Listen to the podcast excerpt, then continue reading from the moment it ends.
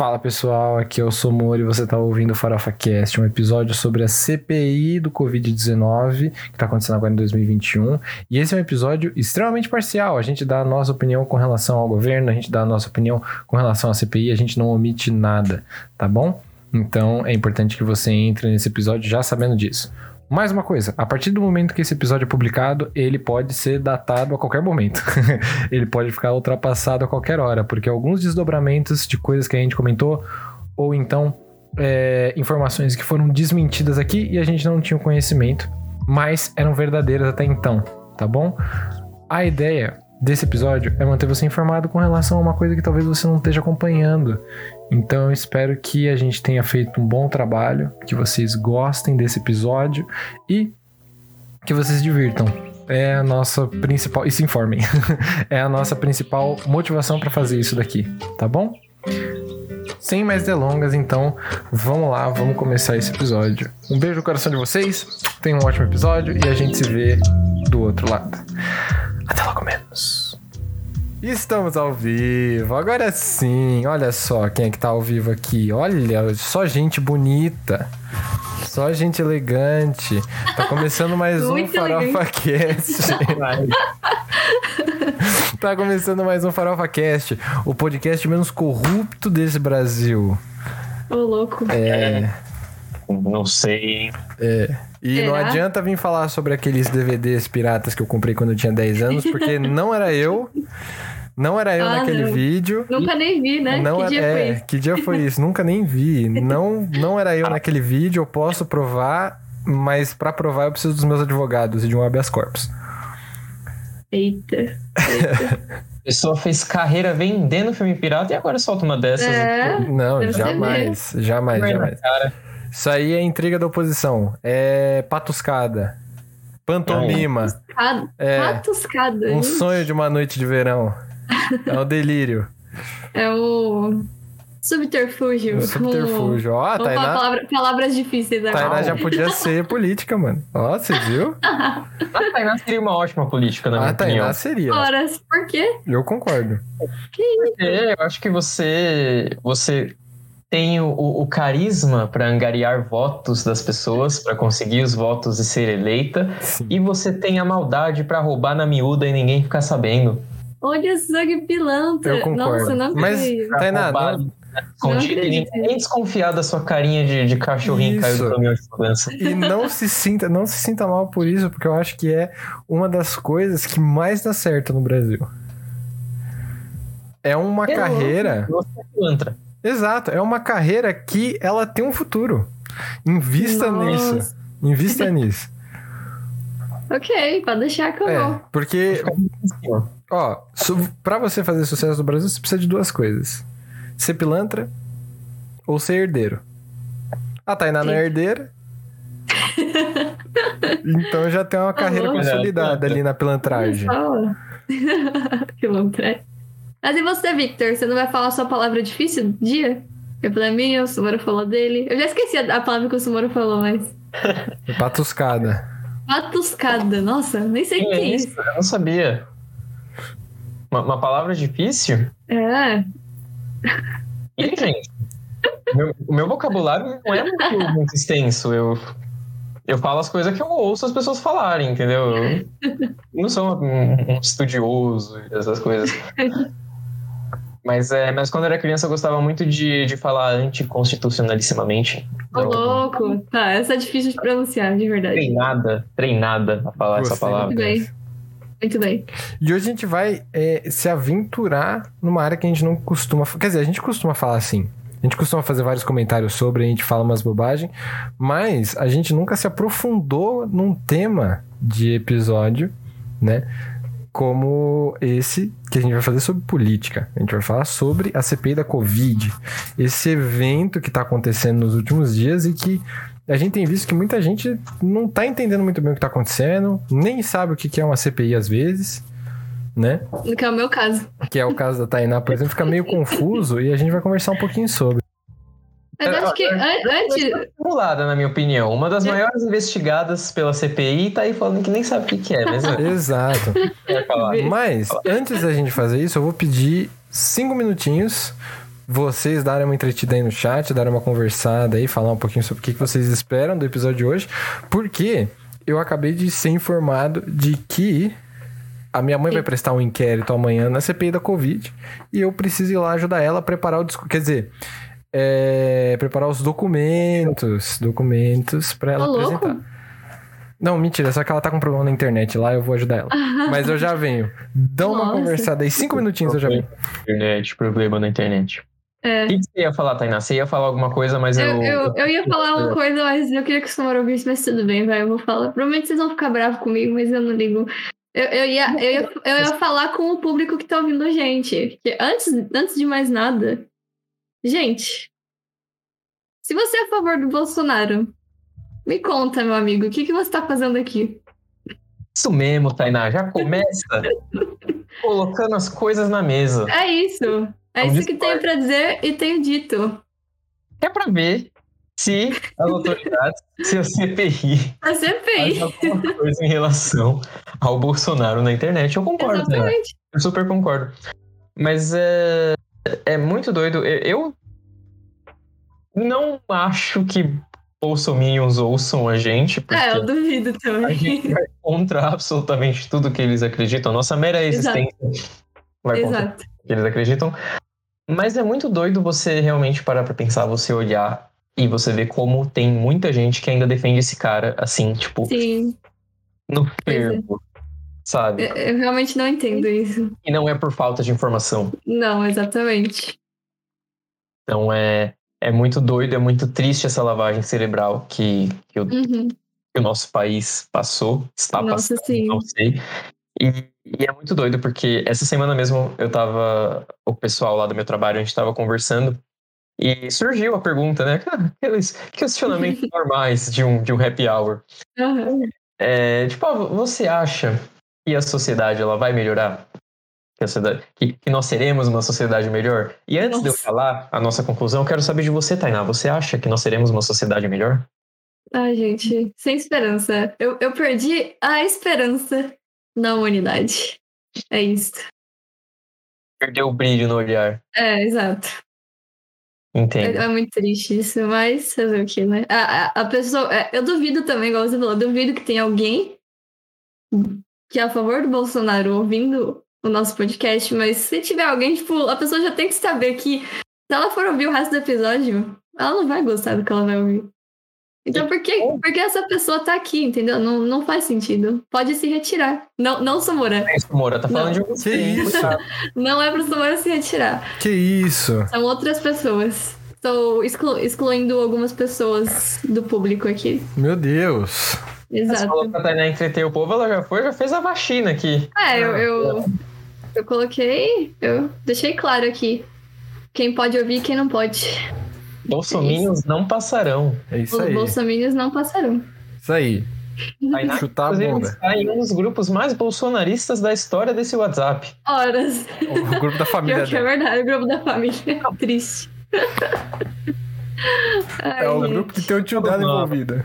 É, Acho que. Na verdade, eu, eu não tenho um grupo de Bolsominion. Eu não tenho um, um grupo de família. Você tem, Somora? Eu tenho um grupo de família, mas não é bolsominion. Na verdade, a maior parte da galera que tá lá é comunista. Que Ai, bom.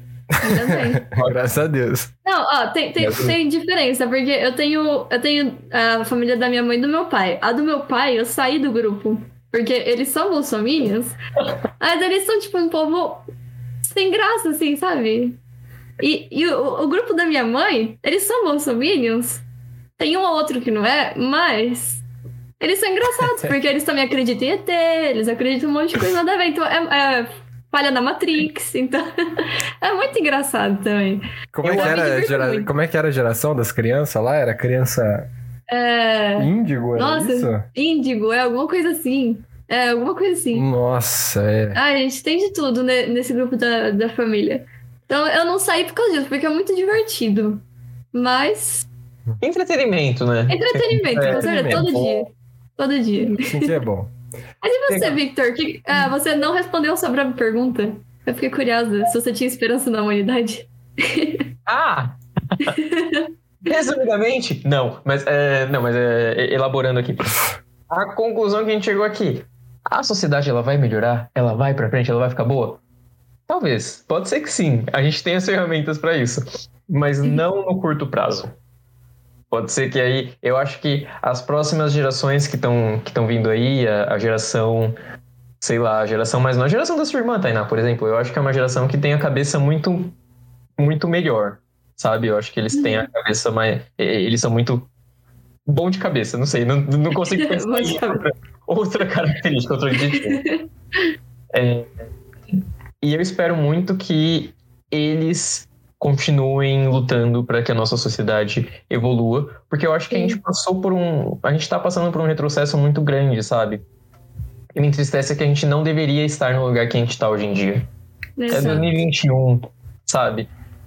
internet, globalização. Exato. Ah, não era pra gente estar no lugar que a gente tá, não era pra gente estar passando as coisas que a gente tá passando. Uhum. Então isso deixa a gente um pouco sem esperança, tipo, um pouco não, deixa a gente completamente, completamente desacreditado. desacreditado. É, mas eu espero fortemente, eu acredito fortemente que no futuro as coisas podem melhorar, que as pessoas aprendam, estudem mais história, por favor, estudem história mundial. Sim, por favor. E, mas isso não sei se acontece no, no curto prazo. É, isso é verdade. Não, com é, certeza. Eu, eu acho que é do médio ao longo prazo. E aí, assim, também, a gente uhum. foi, a gente avançou, chegou relativamente longe, e aí acabou que, no final das contas, a gente acabou retrocedendo, e não retrocedendo pouco, né? A gente retrocedeu bastante. Uhum. Então, é... no final das contas, a gente deu, tipo, três passos para frente, um, dois passos para trás, sabe? Então, no final das contas, é, a gente ainda tem algumas coisas para ver. Uh, mas, bom, a gente vai trabalhando, é isso aí, né, mano? O Brasil ele tem uma democracia muito jovem, então é comum que a gente uhum. faça uma pá de cagada. E até a galera que tem umas democracias mais velhas também já fizeram uma pá de cagada. Então, uhum. no final das contas, não muda muita coisa, né? É. Bom, o mundo tá acabando de qualquer jeito, não é mesmo? a gente tá aqui discutindo. A gente tá aqui tudo agasalhado, tudo entupido é. blusa, cobertor. Lá no Canadá fazendo 50 graus. 50 graus, é. Exato. Graus, exatamente. E, e Nossa, sabe? Gente. A gente tá batendo na porta do inferno já, então tá tudo bem. Sim. O mundo está acabando. Ele tá mostrando pra gente que ele tá acabando. É. Não, não tem porquê.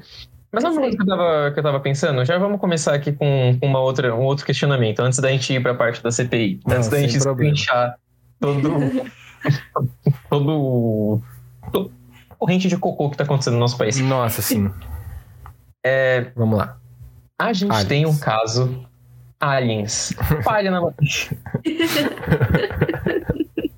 Charlinho, é pra você aqui no programa, hein? É, lá, no, lá nos Estados Unidos, a gente tinha, até o ano passado, o Trump, que era tão bostial uhum. quanto o nosso. Não vou falar queridíssimo. O nosso. O nosso Bolsonaro. como já diria a galera do, do, do, do Zap Zap. Pois é. é. E aí, os americanos foram lá, votaram e elegeram o Biden. Que a gente sabe que o Biden não é lá flor que se cheire também, não é o cara tipo, ai meu Deus, é o salvador. Mas Sim. é um baita de um avanço comparado com o Trump. Né? Sim. Sim. E, e eu fico pensando, vocês acham que, que tipo, pode acabar seguindo o mesmo caminho aqui no Brasil, depois dessa, dessa gestão desastrosa do Bolsonaro? Vocês Olha, acham que talvez possa ter um pouco de esperança pro, ano que vem? Nossa, eu acho gente. que sim. Pera, ano que vem já? É, já é a, a. Vem ainda. É, é ainda, ainda mas já. já? Nossa. É. Parece que foi ontem que eu recebi um vídeo no Twitter do cara colocando 17 com uma arma na, na urna eletrônica. Nossa, gente. É, então, é, é, doido, né? Parece que, que faz muito tempo, ao mesmo tempo parece que faz uhum. pouco tempo. É porque o cara passou dois anos e meio aí só fa continuando fazendo campanha, né? Fazendo Sim. coisa pelo país que é bom, não fez nada. Mas enfim, é. mantém minha pergunta. Mas eu acredito que sim, né? Respondendo antes da Taineira aí. É, eu acredito que sim. Ah, eu sou. Mas é, eu cheguei num ponto em que, eu, claro, eu tenho minhas reservas com relação a quem eu votaria, quem eu gostaria que fosse presidente, o que, que eu espero para o Brasil. Mas esse ponto do campeonato eu só quero alguém que seja que, que esteja mais à direita do Bolsonaro. E isso daí envolve praticamente qualquer pessoa, tá ligado? Mas assim, Salvo algumas pessoas também, né? Tem uma, tem uma galera ali que eu espero realmente que não, não chegue. Mas eu tenho minhas reservas com relação a quem eu votaria e tudo mais, mas nesse exato momento eu só quero que alguém democrático, tá ligado? Não, então você é um completo boçal malvado. Exato, exato. Pode ser, mano, é, pode ser um cara que ele esteja lá envolvido com empresa, que nem uma galera do PCdoB, ou do PCdoB, do PSDB, pode ser um comunista do PCdoB, pode ser um pessoalista, só não, só não traz o Partido Novo. O Partido Novo é meio que o Partido Novo é, é, o bracinho do Bolsonaro, gente. É, não, não, não precisa. Mas, tipo, estando mais à esquerda, mano, nossa, pra eu, mim... Eu, eu discordo. Eu, eu, não, eu não tenho esperança. Ah, ah não, calma, calma. não, eu não Aliás, tenho esperança. Tá, tá, tá você não... Hã? Você não, você não sentou 17 na urna da última vez, não. Não, tá doido? Oxi, ah, tá. me respeite. Ofensa, né? Falar assim, é, ofensivo, nossa. A emoção do dedo do meio também, credo. Que isso? Só, eu só fiz uma suposição. Foi apenas um supositório, você já é tá um aqui. absurdo. Ah, me respeita. Mas então, gente, é... eu não tenho esperança. Sabe por quê? Tem hum. muita gente que, que ainda é a favor do Bolsonaro, gente. É, sai, sai na rua pra vocês verem. Quantas pessoas sem máscara tem? É tudo bolsonarista, gente. Não, não que são que você todos. vai fazer na não rua? são todos, não são todos. Tipo, não, gente. A maior parte dessas pessoas são mal informadas. A maior parte dessas pessoas é, tá cagando pra pandemia. Mas não são, não é a maior parte das pessoas que são bolsonaristas. Isso eu preciso discordar. Tá, faz sentido. Mas de Sim, qualquer é. jeito, ainda tem muita gente que é a favor do Bolsonaro. Tem muita Eu- gente que é muito cega ainda.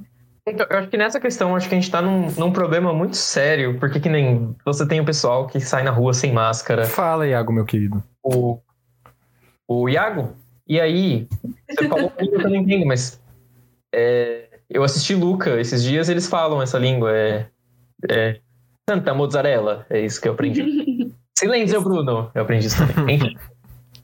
É, eu tava falando? Ah, tá, tem o pessoal que sai na rua sem máscara, tem o pessoal que recusa a vacina, eu Exato. não sei se eu, se eu falei pra vocês que eu fui no postinho o dia que meu pai foi vacinado e o cara. Eles estavam dando Coronavac nesse dia, o cara chegou lá na fila, a mulher falou: Ah, então hoje é Coronavac. E o cara falou: Hum, hum, hum, e foi embora. Nossa, É, gente. tem a galera que fica escolhendo. Lamentável. E vamos. É.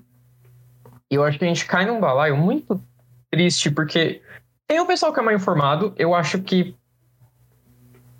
Mal informado naquelas, mal informado, Sim, vírgula, porque. é, exato. Tipo, você falar que as pessoas aqui, sei lá, que é onde a gente mora, por exemplo, que elas são mal informadas, eu acho meio complexo. As pessoas aqui, elas não são mal informadas. Eu também Sim. acho que não. Podem ser burras. Tudo bem. Sim, Pessoas burra que- sim. Mal informadas? Não, impossível. Mal informadas. Eu acho difícil. É que mal Aqui, informado é. Tal. É falar mal informado é um jeito um pouco mais formal. Pra não falar que as pessoas elas são burras, entendeu? Burras. É. Tudo bem. A gente, tem que, a gente tem que constranger as pessoas burras. A gente tem que mostrar para as pessoas que se elas são burras, elas vão sofrer as consequências delas serem burras, para elas terem Exato. medo de ser burras e pararem de ser burras. Então é isso. Exatamente. Pare de ser burro. Para de ser burro. pra ver se as de autoridades fazem alguma coisa com, Com relação a gente burra na internet. na exato. internet. Exatamente. Exatamente. E aí, é, você tem essa parcela que, que é puramente birrenta. E tem a parcela que, por exemplo, às vezes, ah, é, eu não vou usar máscara, mas eu também não concordo mais com o Bolsonaro. Entendeu? O pessoal falando, eu, eu não concordo mais com o Bolsonaro. Mas aí chega no ano que vem, e aí, tipo, vamos lá, aquele cenáriozinho delicioso, né? Bolsonaro contra Lula, ano que vem. Aí a pessoa, tipo, não, calma lá. Uma escolha difícil. Aí, aí é muito difícil. Aí com certeza a pessoa vai votar no genocida. Não Sim. vai votar na pessoa que, que tava querendo lucrar em cima de 500 mil mais mortes, entendeu? Pois é. Sim. Então, é muito complicado. Eu acho que a gente tá num buraco. Parece que não tem fundo, parece que ele não tem fim, Sim, sim. sabe? Sim. É, usando só um outro exemplo rapidinho aqui também, eu lembro que eu fiquei embasbacado. Ano passado a gente teve eleição para prefeito, né? São Uhum. Paulo. Uhum. E aí tava aquela guerra, né? O Boulos e o Covas. E eu não sei se vocês chegaram a sair de casa, porque já, a gente já tava em pandemia. Eu lembro que teve um dia que eu precisei sair e eu tava andando aqui na rua aqui em. A gente pode falar o, o bairro que a gente mora? Ah, a gente já falou três vezes, né? É. Na Zona Leste. Andando aqui, é, andando aqui pela Zona Leste, pelo extremo, quase extremo leste. E aí, me deparo com uma bandeirona gigantesca, assim, do Bruno Covas. Uhum. E foi um negócio que me entristeceu tanto, mas tanto, mas tanto, mas tanto. Porque se você vai, sei lá, vou, vou vomitar preconceito aqui. Se você for lá em Pinheiros e você vê o pessoal apoiando Bruno Covas, você vai ficar tipo, putz, é, né? Sabe? Óbvio. Faz sentido. Agora, você vem aqui no extremo da Zona Leste, você vê o pessoal apoiando Bruno Covas, você fica tipo, Sim. amiga. O que você tá fazendo? É, mas é uma galera que além de ser, além de ir bem na vibe do antipetismo, também é um pessoal que assim, a classe média, ela não necessariamente se, é, ela, como é que eu posso dizer? Ela não tem o malefício de um Bruno Covas, tanto quanto uma classe mais pobre. E a gente sabe que apesar da gente estar quase no extremo da Zona Leste, ainda tem muita gente classe média, né? Da herança aí dos últimos 10 anos. Sabe? Uhum. Então as pessoas elas não A têm. gente não vai falar quem é que tava aí nos últimos 10 anos, a gente não vai Uhum. falar nomes. Não, não, mas não precisa, não precisa. É, talvez 15, talvez 15. É, é. O que, a gente, o que a gente tem é o seguinte: a gente tem uma galera que é uma classe emergente, que sai do nada, entre aspas também, porque não é todo mundo que sai do nada e cresce, mas muita gente sai de é, patamares de pobreza, né? Entram na classe média, outros que já estavam na classe média vão para a classe alta, e a galera só quer saber agora de manter o patamar que eles Sim. estão, não necessariamente fazer com que as outras pessoas que não tiveram a oportunidade de subir junto, por diversos Claro. motivos, subam também, Uhum. né? Então, é, e São Paulo é recorde nisso, né, velho? A gente teve a maior classe emergente do Brasil, praticamente, em números absolutos, principalmente porque São Paulo é gigantesco, né? Uhum. Que saiu da pobreza para classe média ou da classe média para classe média alta, digamos assim, né? E Uhum. hoje em dia tá todo mundo só querendo manter sua casa, todo mundo querendo Sim. manter sua sombra. Então, Exato. infelizmente, a gente tem aí um pessoal que pensa muito mais em si mesmo do que nas pessoas que o acompanham. E isso é muito fácil de vocês verem, por exemplo, se vocês pegarem aí o crescimento do bairro do Tatuapé dos últimos 15 anos, sabe? Como que o Tatuapé foi de um bairro que ele, ele nunca foi classe baixa, né? Uhum. jamais, mas como que o Tatuapé, ele elevou certos patamares para chegar perto dali, por exemplo, de você chegar num ponto em que você não sabe mais aonde acaba o Tatuapé e aonde começa a Anália Franco, né? Exatamente.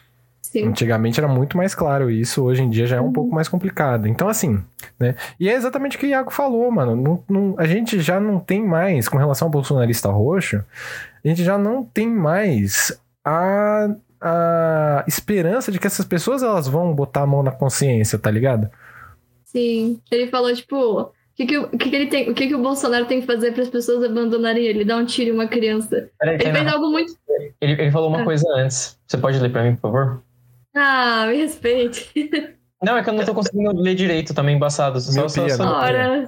é, eu não tô conseguindo. Lê em voz alta, por favor. Então, eu sou a única que não usa óculos aqui. Então, eu acho que um de vocês tinha que ler. Não, mas você tem que ler porque Não você não usa óculos, você enxerga bem. Ah, mas pode ser que eu não enxergue olha. bem, só que eu me recuso a usar óculos, porque eu quero ser uma cega independente. Isso não faz sentido nenhum. Apen- Apenas leia o comentário do nosso espectador, Tainá, por favor. KKKKK. O Victor é tão engraçadinho. Que isso, gente. Para. Para, que isso. Olha que eu nem ser engraçado hoje, eu só tô puto. É, agora Falou. pode continuar, Tainá, perdão. Só queria, só queria ler todos os comentários adequadamente. Pode continuar o que você ia falar. Então, você falou que o Agora- Bolsonaro fez alguma coisa muito pior do que dar um tiro numa criança. Não, não muito pior. Ele fez algo muito parecido, que chegou Ah, muito tá. perto, que foi quando ele pegou a criança no colo e tirou a máscara do menininho. Você viu essa parte? É, O que é quase, muito parecido quase com dar um tiro na boca pessoa. da criança. Mas, Quer dizer, deve eu fiquei ter, né? pensando O perdigoto do Bolsonaro é uma coisa que cobre distâncias. Ele devia participar de um concurso de cuspe. Nossa, tanto que esse cara deve falar cuspindo, deve ser... Credo. Nossa, é mas eu louco. fiquei pensando nisso, É. tipo, muita ficou falando, nossa, que horror, que coisa horrível, terrível. Eu também acho terrível. Acho lamentável. Mas se os pais de, dessa criança estavam lá, eles não. Com certeza, se eles são bolsonaristas, eles não iam achar ruim. Eles iam ficar, nossa, o Bolsonaro tocou no meu filho, nunca mais ele vai tomar banho, sabe? Esse tipo de coisa. criança então, agora. É, é, terrível pra gente, mas pra família dessa criança não deve ser terrível. Deve ser, Sim. tipo, que honra. É, é, é, muito triste isso, essa. É, são as pessoas que falam, ah, porque eu não tenho políticos de estimação. E aí tá lá, fazendo essa. Sim. Essa pataquada, usando aí o vocabulário do, do Samuel, não sei se ele falou isso. Aí, ó. Patascada. Mas pataquada é boa, pataquada também é boa. Gostei.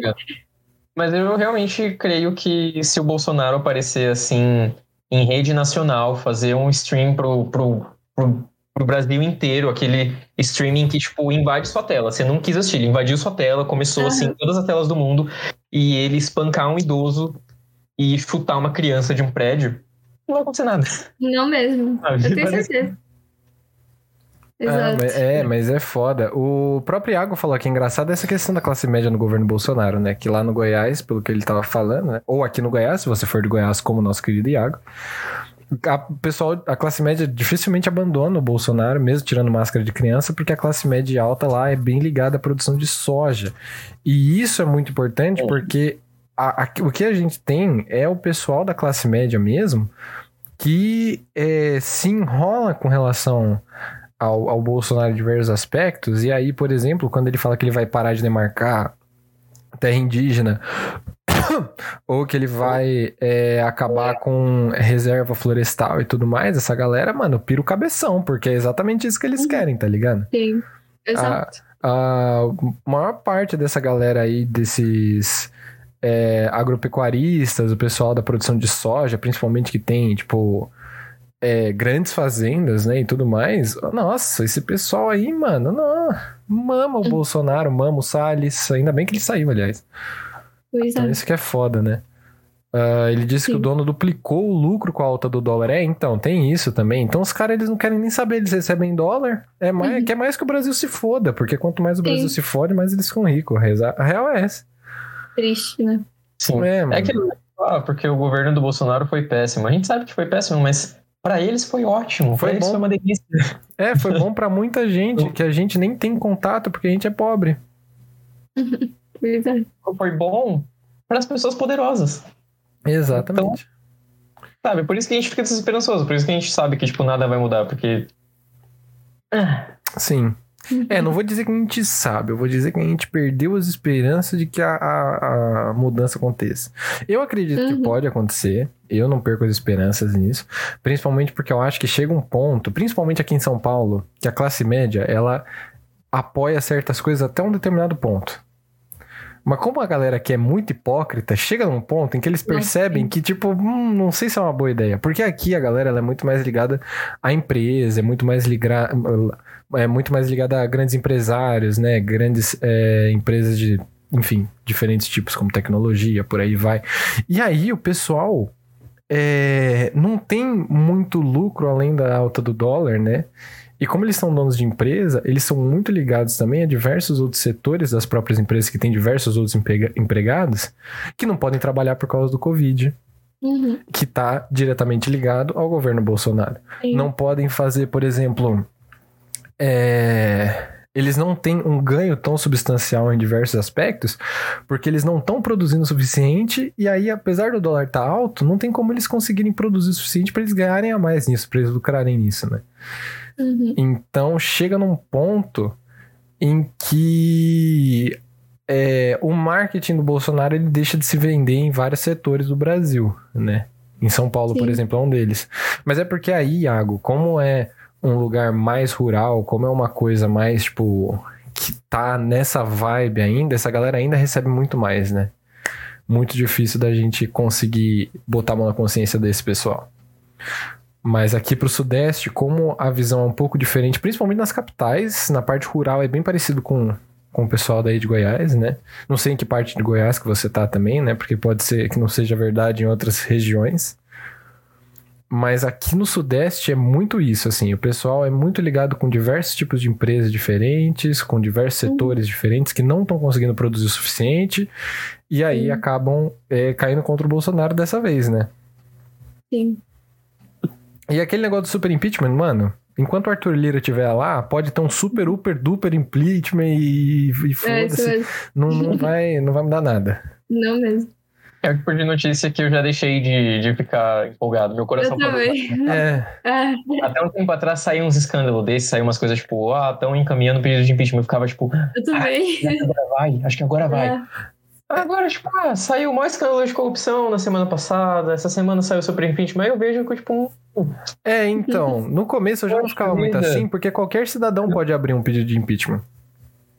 é sério? É, tipo, a Tainá pode abrir um pedido de impeachment pro, pro- pro Bolsonaro nesse exato momento. O problema é que. Ainda vai lá, na moral. Então, Ah, mas o que, que vou. acontece? Calma, gente, calma. Ainda, mano. Mas o que, que acontece? Isso daí precisa de uma votação, precisa ter uma quantidade de pessoas por trás, tá ligado? Só nós três não dá, não dá certo. Então, assim, precisa ter um super pedido que, que nem esse pessoal tá falando, né? De assim, 300 acusações, 240 partidos Vou- diferentes vou- vou assinando o bagulho. todos os meus alunos que se eles não votarem em mim, eles vão, vão ganhar zero.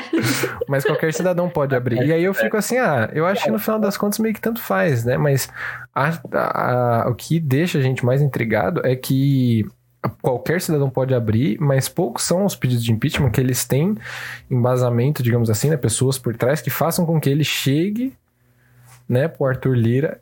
E a gente tem cento e poucos, 130, 140 pedidos de impeachment protocolados já, ou seja, já tem 140 pedidos diferentes que, que tiveram esse apoio pra fazer chegar no Arthur Lira, tá ligado? Uhum. E um super pedido. A Então, praça lá. É, banheiro. a criança tá lá, né, brincando, né? Ah, não, quem tem que apurar isso é a galera da CPI. E tudo isso a gente tá fazendo um círculo aqui pra chegar exatamente nessa parte que é a comissão parlamentar de inquérito. Que é o nosso tema de hoje. É. Opa, meus queridíssimos, Sem Recurso Podcast. Muito obrigado pela raid. Olha, os caras chegaram bem na hora que a gente ia começar a conversar sobre. Verdade.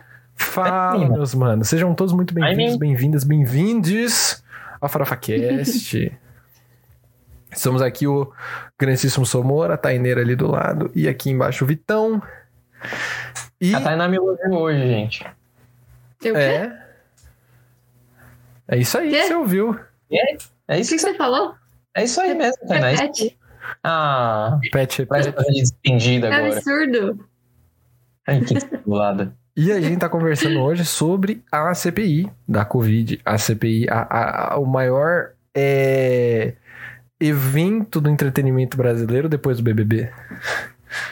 É igualzinho o BBB, se você for parar É pra pensar, né? muito, muito, muito Que parecido. É uma junção de Big Brother com novela. É, você pensa, vou assistir pelo entretenimento. Aí você começa a assistir, você começa a passar raiva. E aí você para de assistir. Exato. E aí, Aí assim, você, pensa- aí você volta, aí você começa a passar raiva, aí você para, aí você fica nessa até, até, até alguém que não merece ganhar. é. E aí, a melhor parte, a melhor parte de tudo é você não precisa de pay-per-view pra assistir a CPI. CPI você vê de graça. Você vê de gracinha. Acho Isso é muito bom. bonito. é bom. Sim. Pessoal que chegou agora, a Tainá tá nesse exato momento redigindo um pedido de impeachment, se vocês puderem ajudar É ela, tá bom? Só na rede social dela. Me apoiem. Isso, ela vai entregar na mão do Arthur Lira. É, É mano, é foda. Ela e três advogados que são do tamanho de guarda-roupa. Exatamente. Que já foram É. guardas do é, ex-prefeito de São Paulo. Ex-prefeito? É, do Pita. Ex, do ex-prefeito Pita. É. Então, o cara, ele isso tem. É, eles têm é, experiência em bater em gente. Disso vocês podem A ter Tainá certeza. também, a Tainá também. A Tainá também. Ela vai entregar impeachment e mostrar o dedo do meio, ela sabe fazer isso muito bem. Isso é verdade. Bom, Nem nega, né? Porque é isso mesmo. Vamos lá que hoje a gente tem bastante coisa pra falar. E a gente já fez aqui o nosso passaralho, conversando bastante. Agora a gente tem que entrar no assunto. É isso.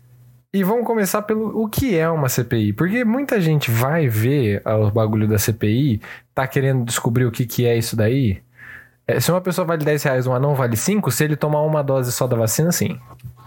É isso aí. e tenho dito. Tudo na vacina.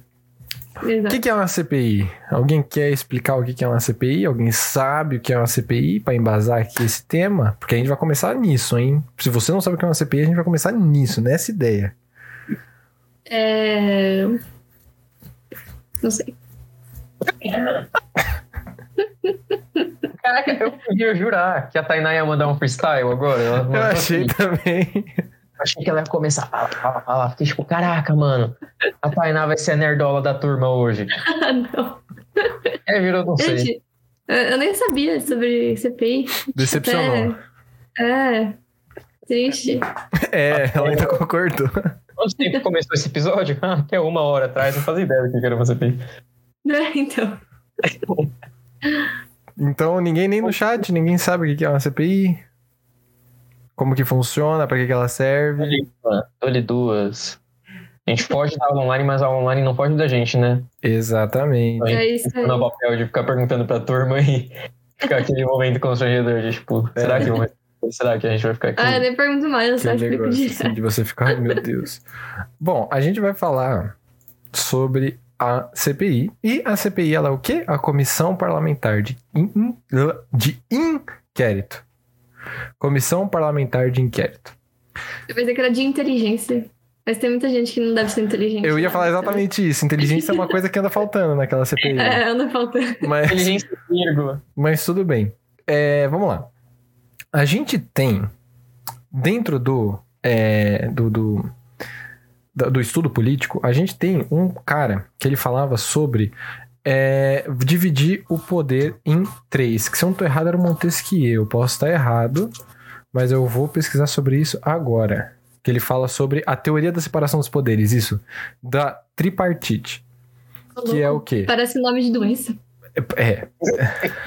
Não pode dizer que não é, mas eu acho que, mas eu acho que é a forma mais eficaz que a gente tem hoje de fazer um Artrite, governo. Tripartite. Tripartite. Eu não vou Stalactite. Entregar. Olha, tô cheio de rimas. Stalactite. Tô muito rimeira hoje. Rimeira? A gente tá falando uma coisa que. eu lembro de ter estudado isso lá no Fundamental, gente. Ó, falando de repartição de poderes, estalactite, estalagmite. Tipo, meu Deus. pois é. Mas é. disso. Exatamente. Olha só, chega um momento. A que ponto chegamos? Velho, é. Chega um momento que até, se até o Farofa Cast decidiu falar sobre isso, é porque o bagulho ficou sério. É. As pessoas estão precisando estudar, né? Exato. Até ontem a gente tava falando de bobagem, filme da Marvel. É, mas chegou num ponto que não dá mais, não. É, chegou um ponto é, que... Tá lamentável a situação. tá lamentável, tá lamentável. As pessoas morrendo e a gente falando de filme de herói, gente. Como pode? É, é, gente, cada coisa. Thor Ragnarok. Não, esse pode. Esse tudo bem. Esse... Não. Não. Esse é válido. Esse... A gente tava querendo fazer vocês sorrirem até que a CPI fez a gente sorrir.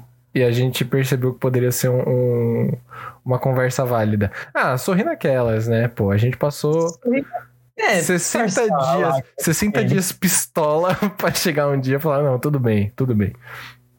Mas vamos lá. Quando eu falo de tripartite, né, que eu falo de tipo da separação dos poderes em três, a gente tá falando sobre quem? O poder executivo, que hoje é representado pelo nosso grandíssimo, excrementíssimo presidente. A gente tá falando também do legislativo, né, que são os senadores, e a gente também tá falando do judiciário, que é quem? O STJ. Um, dando um, um, super exemplozão, assim, né? E esses três partidos, eles fazem o quê? Eles ficam se monitorando, eles ficam se vigiando. Bate um olho aqui, bate um olho ali, Tá fazendo okay. tudo certinho? Tá, tá bom então, tá fazendo tudo certinho. E aí vai fazer, vai, né, nessa. Ah, tá, tá beleza? Tá beleza, beleza. Hum. Então, eles têm esse dever, né, de ficar batendo o olho ali, dar aquela bisoiada, ver se os caras não estão colando na prova e vazar. Basicamente é isso, entendeu? Como a Tainá fez muito. Ah, Horas. Vocês vão comentar sobre os irmãos Miranda? A gente vai chegar nos irmãos Miranda, fica tranquilo, fica tranquilo. Agora a gente vai chegar lá. Vai ser mais pro final, porque aconteceu na semana passada, mas a gente vai chegar nisso tudo. A gente tá explicando o que, que é a CPI, principalmente para vocês, o pessoal do, do Spotify, né, do Anchor e tal, para vocês irem entendendo aonde que a gente vai chegando aqui, né? Como que começou? Oi? Tem todo um storytelling da coisa. É, o negócio aqui ele é jornada. É, exatamente. Isso daqui vai ser o, o podcast do caso Evandro, só que sobre a CPI da Covid. Pois é. 36 episódios pra explicar o que, que é a CPI da Covid. É, então, aí eles ficam lá, né, se observando, tal, batendo o olho, beleza. A CPI, ela é uma forma que o poder legislativo tem de pegar uma denúncia contra o poder executivo, por exemplo, falar, opa, deu merda, vamos dar uma investigada. Tá ligado? Deu um peidão, vamos investigar. Basicamente a CPI é isso. E praticamente todos os governos até hoje eles tiveram uma CPI, né? Pelo menos todos os governos democráticos até hoje tiveram uma CPI. É. Tanto que, por exemplo, a primeira CPI que a gente tem aqui, né, principalmente, é, eu não sei se antes da ditadura a gente tinha alguma coisa parecida com isso, mas a primeira CPI que a gente tem aqui documentada, pelo menos, é a CPI do PC Farias, que foi aquela que fez com que o presidente Fernando Collor se renunciasse. Tá? Hum, A entendi. CPI do PC Farias aconteceu em 1992, né? Pra vocês terem uma ideia. E a gente tem diversas outras aqui. Tem- a gente tem a CPI do orçamento, né? Que tem a, o grandíssimo meme dos anões do orçamento. A gente tem a do mensalão, a gente tem a do Banestado, a gente tem de várias, várias. Aliás, a do Banestado foi a que prenderam o Pita. Que ele perguntou pro presidente da CPI assim, o presidente da CPI perguntou pra ele assim: se, se eu- se eu chamasse o senhor de corrupto, o que, que você me diria? Aí o, o Pita virou pro presidente e falou assim: Presidente, se eu falasse que o senhor continua batendo na sua mulher, o que, que você falaria pra mim? E aí o, o presidente da CPI mandou ele Nossa. preso. Olha, é, mano. Mas vou pegar as Ousado. temporadas passadas da CPI pra acompanhar, porque parece Nossa, co- Sim. mano, muito jovem nessa época. só tretas malignas. tem, nossa, muita treta, velho, muita treta. É muito bom. É por isso que eu falo, é um, ó, é o puro suco do milho verde. Sabe, as pessoas têm que assistir mais disso. Tinha que impedir a pessoa de renunciar antes de ser considerado culpado? Eu concordo. Eu concordo. Tinha que deixar a pessoa lá, pra ela ir, mano, se desgastando, se humilhando até chegar uma hora que falar, aí, ó, tá vendo, seu otário? Agora você vai preso. Gente, humilhação é uma delícia. O impeachment, ele tira, ele tira alguns direitos, de, eh, alguns direitos políticos, mas dependendo daquilo que você for acusado, você também perde esses direitos. É que o impeachment, ele te eh, faz perder o direito de, por exemplo, concorrer nos próximos oito anos, algumas Só? regalias que você tem. É, infelizmente. Que absurdo. É, infelizmente. Mas, bom, é, a gente tem diversas outras, né? Como a CPI do BNDES, do Petrobras, da fake news e a mais recente, que é a da Covid. O governo Bolsonaro, em quatro anos, ele tem duas CPIs, que é a das fake news, né? que envolveram ele ali a parte do gabinete do ódio, que não levou a nada com relação ao presidente em si, né? Rolou a investigação, ainda rola uma investigação com relação a isso, mas não levou ao presidente em si. E a CPI da Covid, que é o puro suco do milho verde. Esse sim, é o puro suco do milho verde que a gente veio conversar aqui um pouquinho, né? E como que essa CPI ela foi instaurada, né? O que, que foi que aconteceu pra a galera virar e falar assim, fudeu. Porque a CPI, ela é, ela- a CPI ela é basicamente o momento em que todo mundo olha um pro outro assim e fala assim, tá, tem alguma coisa que tá cheirando mal. Tá ligado? Cheiro de conspiração. É. Tem um cheirinho, aqui. cheirinho Olha de Charles aqui. Cheiro de Charles. Estão chamando uma nova ordem mundial. Nossa, sim. Meu Deus. E essa. Dois, esse homem vive na minha cabeça, não dá. Não, é, pior que é foda. Ele também, já sonhei com o Charles. É... e às vezes, né, quando a galera. Não quero falar sobre isso. Quando a galera sente esse cheirão assim de conspiração, aí eles falam: opa, vamos investigar isso daqui. E pode ser por diversos aspectos, né? Pode ser, por exemplo, que você tem um governo em que você tem uma maioria do legislativo que está na oposição e eles abrem uma CPI no intuito de dar uma queimada na imagem de certos políticos, né? Não precisa ser necessariamente do presidente, pode ser alguém envolvido ali. Também tem a questão de a galera abrir uma CPI, por exemplo, caso você tenha um esquema muito grande de corrupção que ele aparece de uma vez e aí as pessoas precisam fazer uma investigação sobre isso porque é, isso pode cair em cima de outras pessoas, isso pode acabar com o governo em si, né? Ou é, quando você tem uma situação que ela já não, tipo, você já não consegue mais sustentar, sabe? E aí você precisa abrir uma comissão de, de inquérito para poder apurar, né, essas coisas aí que estão sendo que todo mundo praticamente já sabia, né, mas que precisa ser investigado de uma maneira mais formal para pelo menos botar no papel, né? Então a CPI ela basicamente ela serve como é um mecanismo que a gente tem para investigar certas denúncias, mas ela tem sido usada no Brasil exatamente para isso, né? De 92 para cá ela tem sido usada para isso. Não tirando o mérito da CPI também, porque a CPI, de novo, ela é uma comissão parlamentar de inquérito. A ideia dela é fazer uma investigação séria, né? Então não é porque ela foi usada uma ou duas vezes como um tipo de é, ferramenta política que a gente vai generalizar a CPI como uma ferramenta política, tipo, de, de politicagem, assim que nem a galera fala, né? Não é isso. A ideia não é essa. Eu não tô falando que a CPI é ruim, pelo amor de Deus. Acho que a CPI é a forma mais democrática que a gente tem hoje em dia de da galera fazer a, a investigação, né? E aí, Sim. o que, que acontece? A CPI da pandemia, ela foi instaurada no dia 27 de abril, né? Oficialmente. No aniversário do meu pai. Ó. Ó, que presentaço. Um presentaço. Comemoração deliciosa. Começo, esse começo do fim, olha só. Exato. ela foi oficialmente instalada no dia 27 de abril e ela foi pedida pelo Randolfo Rodrigues, se eu não estou errado. Aqui, o senador Randolfo Rodrigues, ele mesmo, da rede, né, do Partido Rede do Amapá, ele pediu aí pro, pro pessoal começar a, com, a comissão de inquérito, porque eu não sei se vocês lembram, mas a gente teve uma crise gravíssima. O Harry Potter, exatamente. O grandíssimo Harry Potter sem a marca. A gente teve uma crise gravíssima, um, um problema seríssimo no Amazonas. Falta de leito, falta de oxigênio, gente morrendo em casa, sabe? Diversos problemas. Era ar in, que era do Amazonas indo para o Amapá, ar que era do Amapá indo para o Amazonas. Era. Foi assim: o pessoal, ao invés de mandar oxigênio, mandava cloroquina, mandaram a Capitã Cloroquina para porra do Amazonas, em vez de mandar Nossa. o ar que a galera precisava. absurdo. Então, o Randolph Rodrigues, olhando tudo isso, virou e falou assim: ó.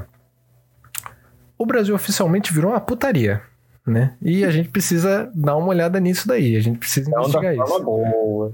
e não de uma forma boa. É. é a gente já tá aí dois anos sem carnaval, né? Exato. Aliás, um ano só sem carnaval. É um ano só, porque 2020 teve. Mas a sensação é que passaram dois anos já. É. Sem carnaval. Dois anos sem carnaval. A sensação é que é. passaram 30 anos sem carnaval, vamos falar a verdade. Sim. A sensação é que eu tô muito mais velho do que eu tava quando essa pandemia começou. E eu, eu tenho também. medo. Nossa. Eu tava comentando isso na terça-feira, quando eu abri live, que eu tenho sentido, tipo, às vezes eu me pego pensando assim que, nossa, eu tô me sentindo um velho, tá ligado? Que eu não vou poder mais seguir os meus sonhos, porque eu já tô chegando nos 30 anos, eu lembro que eu tô com 22. É, eu também. Tá ligado? Nossa. Eu tinha acabado de sair dos 19. Quando é, a pandemia então. Sim. Tava ali no recém-vintinho, sabe? Que triste. Você tem 22, eu... cara. Não faz sentido. Ai. É triste. o Carnaval de 2022 promete. Vai é, ser bom. Estaremos lá. Eu Essa jornada também. Era pra gente estar tá sofrendo com esse frio, mas comendo um espetinho de, de morango com chocolate. Tomando yeah. um quente. Exato, saudade. Pulando uma fogueira. Exato. É triste. É ter saudade de pular uma fogueira. Saudade de jogar, pular uma fogueira. Saudade, saudade. E aí, Sim. olha só. Uma coisa que aconteceu, né, é que fizeram uma pesquisa no dia 7 de maio e mostraram aí que 60% da população, dentro dessa pesquisa, era favorável à CPI. Olha. Né? Então, é, a galera foi que foi com força. Só 7% das pessoas que foram que foram que, né, que pesquisaram isso daqui, né? Só 7% das pessoas entrevistadas foram oposição à CPI. O que indica, né, que, porra, pelo menos isso, né, mano? Muito ruim tá acontecendo. Exatamente. Sim. Eu não tenho percebido ainda. Exatamente. Então os caras falaram assim, ok, né? Foi a partir desse. Não foi a partir desse 7 de maio, mas foi aí que a galera ficou, não, ok, então vamos apurar isso daqui direito, porque o povo brasileiro está pedindo por isso também. É, despertaram da Matrix. É. Não foi uma falha na Matrix, né? Não, é. Falha. Foi um sucesso na Matrix? Eu acho que foi um sucesso. É um sucesso. Meu, meu tio fala que é, é quando a pessoa desperta da Matrix. É o despertar da Ah, Matrix. Esse é o bordão, esse é, É. o bordão. É, exato. É o despertar da... eu não sabia desse, eu não conhecia esse. Eu gostei, já vou É anotar. bom. Eu gostei, É a pessoa despertou da Matrix, é dramático. da Matrix. E meus pêsames pelo seu primeiro carnaval ter sido em 2020, Iago. Mas pensa que pelo menos é pra deixar um gostinho de Não. saudade pra 2022.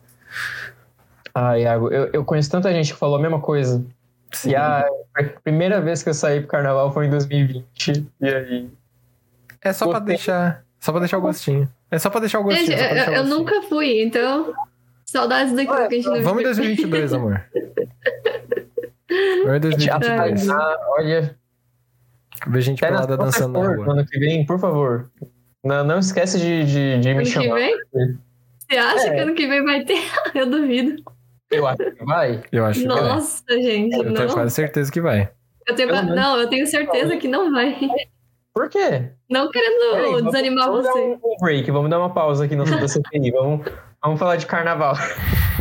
Mas por quê? Gente, Por que você acha que não vai ter? Eu acho que não vai ser tão louco como tem sido aí nos últimos anos, né? Infelizmente. Sim. Mas eu acho que vai. Por que que você acha que não vai? porque eu não consigo ver, tipo, o, an- o ano que vem como um futuro que a gente vai poder sair por aí, tipo, com outras pessoas e sem máscara ainda por cima. Tipo, é impossível. Eu não vejo esse futuro pro ano que vem. Não, é assim, impossível mesmo. Não, eu acho que ano que vem vai ser exatamente como esse ano. Você tá muito despertado da Matrix, Tainá. Calma. Mas eu acho que ano que vem é que é muito complexo, porque ao mesmo tempo que, sei lá, a gente tá com a promessa de que a população aqui de São Paulo vai ser vacinada, 100% vacinada até o final do ano. Então, Uhum. dá tempo até chegar ali em fevereiro, não Dá. sei se ano que vem, fevereiro em março. Chega em março, tipo, a gente dá uma comemorada. Mas, considerando que o carnaval normalmente é comemorado, tipo, é celebrado ao ar livre, né? Tipo, na rua, os bloquinhos de rua. Eu acho que até daria. Mas aí também eu acho que tem muito medo de, sei lá, se começar a, a rodar é, variante do, da Covid Então. aqui, aí realmente eu acho que vai ser, vai ser complicado. Mas a, Aí, ma- tipo, maior parte das a- variantes, elas são contempladas pela vacina, né? A vacina pelo sei. né? Sim, sim. Mas é é que, tipo, a gente, até o final do ano, teoricamente, a gente da nossa idade vai ser vacinado. Tipo, a gente consegue a vacina em setembro e pega a segunda dose em dezembro. Mas tem gente mais novo que a gente. Gente Ah, mas- mais nova que a gente que costuma ir pra carnaval. É, mas não tinha. Que não vai ser vacinado esse ano ainda. Então, assim, eu, eu não acho que vai ter carnaval ainda. Eu, eu, eu quero acreditar que sim, Tainá. Eu quero acreditar Você não que sim. vai tirar isso de mim. Você não vai tirar a minha esperança, tá Eu bom? vou acreditar que sim. E boa noite, grandíssimo Fernandinho. Stream Solar Power, 20 de Mil agosto perdões. estaremos aqui ouvindo Solar Power e fazendo nossa crítica. Stream Solar Power. Até falei tudo errado. Solar Power. Bo- Boa noite, senhor Risoli. Ah, esse álbum vai ser muito bom. Vai ser muito bom. Sabe por que vai ter carnaval? Porque a álbum? Lorde lançou álbum novo. Cara, esse álbum é de quem? É da Lorde. Ela vai lançar. Ah, você tá só- falando disso, né? Sim. Sim, aquele dia foi, foi o dia que Jesus voltou. É, ela não só vai lançar álbum novo, como é um álbum todo praiano, um álbum que ela já mostra, já chega mostrando a bunda na capa. É, eu Então, vi. Eu falei que, meu Deus. Tem coisa mais carnaval do que isso? Não tem. Então tá indo aí. Mas não é muito a cara dela, né? Não, Não, é a cara eu nem- dela, eu você nem nunca, é. nunca nem Ah, eu nem ouviu. Não, mas você tá certa. Não, até É que o nome dela é Lorde, eu sinto que é tipo meio elegante, assim, né? é meio da realeza, né? É. O primeiro álbum, talvez. É que a Lorde, ela aparentemente aí se curou da depressão e deixou os fãs, né? Na depressão. Eu, eu, eu não, não, não tô curado da depressão também. Sim. Ó, o Iago ele mandou uma proposta aqui interessante. Ele quer que a gente aposte e quem vencer ganha um beijo do Victor. Beleza. Então vai ter carnaval. Considerando que é uma aposta sobre carnaval, eu diria, Iago, que até quem perdesse vai ganhar o beijo do Victor. Inevitavelmente. Em fevereiro, março do ano que vem. Mas eh, se tiver carnaval. Mas eu aposto que vai ter carnaval e não vai ser, não vai ser na mesma proporção. Eu não acho lá, também que vai ser na mesma proporção. em 2020, infelizmente. Mas eu acho perfeito, porque os melhores bloquinhos são aqueles que não tem muita gente, né? Bloquinho lotado não dá, não. Não dá. Sim. Gostei. Mas, tudo bem. Acontece. A gente fez aí esse nosso pequeno hiato, esse pequeno iago. a gente tava falando sobre carnaval. A conclusão dessa conversa é: eu acho que vai ter carnaval, eu acho que a Tainá ela, ela vai perder essa aposta e vai, vai ser obrigada a ir no bloquinho pra encher a cara no ano que vem. A gente vai registrar isso, a gente, vai, vai registrar isso. Sim. Em tudo que é lugar pra vocês verem, tá bom? Fiquem tranquilos. Por favor. Tainá virando duas corotes seguidas ao mesmo tempo, sabores diferentes. Ela mistura bem. É, a gente deixa você escolher o sabor, Tainá, não tem problema. E dá stream no álbum da Lorde quando ele lançar aí no final do ano, porque ele vai estar tá maravilhoso. Ela só lançou uma música até agora, mas. Eu gostei da, da música que ela lançou. Eu gostei da ah, música uma delicinha, uma delicinha. Me senti renovado. Me senti revigorado. as músicas dela. Vou ouvir. Quando você quiser, me chama. Vem de lá, porque eu te mando um guia completo, tipo. Por onde começa? Como você tá se sentindo agora? Melodrama inteiro. Da Lorde. Bate. É, mas tem que ouvir melodrama inteiro, no mínimo. Tem que ouvir melodrama inteiro. Heroine, é, o Heroine não precisa tanto assim. É bom, mas é bom, mas o prioriza. Prioridades. É que o melodrama foi, tipo, real, o ápice da, da pessoa, sabe? Eu Sim. acho que o Solar Power vai ser muito bom, mas ainda tô com um pezinho meio atrás. Eu não sei se eu vou gostar tanto dele quanto o melodrama, porque porque eu sou das trevas. Não, Fernando, triste. Fernando, ó, eu não falei que eu não falei que não é para ouvir o Heroine inteiro. Tem que ouvir o Heroine inteiro, mas prioridades. Ela não conhece Lorde. Bota ela pra ouvir melodrama. Melodrama é ela vai gostar muito. Será? O Heroine eu não posso garantir. Entendeu? Me conta. Por quê?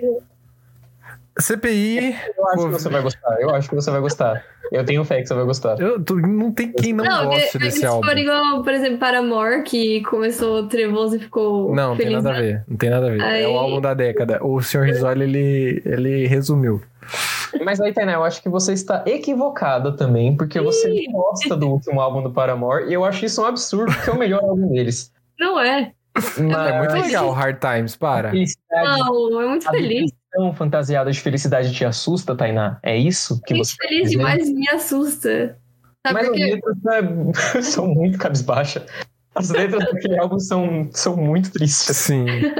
Gente feliz quer ir em festa, quer fazer a, a aglomeração. na, na verdade, vai muita gente infeliz pra ir em festa. Eu acho que não, hein? Tem muita gente feliz pra ir em festa. Depende da festa. Mas é, pô, música feliz me dá mais vontade de chorar aí, ó, tá vendo? É isso, pô. Música de gente muito feliz. De chorar, porque eu vi, tipo, ah, meu Deus, ela tá tão feliz. Tipo, ela não é mais a mesma pessoa que ela era em 2017.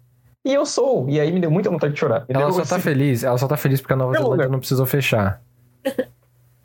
Exatamente, é. é, é a mulher que vive na, na Nova Zelândia já, tipo, tá nem, nem sabe mais o que é Covid, nem Sim. lembra mais. Sim. Sora Power me dá vontade de ver Midsommar também. Muito bom, aliás. Verdade, verdade. Eu falei, acho que no episódio passado, né, que eu ia assistir, não assisti nada. Conta. Pra chorar, eu, queria... eu sou Robin, é. Só queria comentar assim. também que o, aqui um pouquinho antes, o Sr. Risoli, eu gosto muito do seu nome. É um nome que eu totalmente usaria no, no, no Rabo. Porque o meu nome no Rabo era Sr. Victor. Adiciona lá, minha conta ainda existe. É, ele falou que o Papacito Dória vai fazer de tudo para ter carnaval. E, e se não tiver, não vai ser na mesma proporção gigantesca, tá? Porque não voto de novo, concordo. E eu só queria dizer que, como você citou o Dória, eu acho que a gente tem que tomar muito cuidado, porque o Dória é uma pessoa muito mau caráter. Não é para votar no Dória ano que vem, porque a gente sabe que o Dória não é, não é flor que se cheire. Mas, se tiver carnaval, se todo mundo tiver vacinado e rolar o carnaval ano que vem, eu vou fazer questão de ir todos os dias com a calcinha apertada em homenagem. E eu acho que todos vocês deveriam fazer a mesma coisa. Eu vou no carnaval, se rolar o carnaval no ano que vem, eu vou fazer questão de levar um anão. Perfeito. Em homenagem ao Dória. Mas, mas eu não entendi o que, que o Dória tem a ver com. Eu também não entendi. Na verdade, eu também não entendi a parte da calcinha, mas o então eu só tô concordando. Do anão. Vocês não... Ah, mano. Aí, ó, ah, o Risoli entendeu, pô. Olha.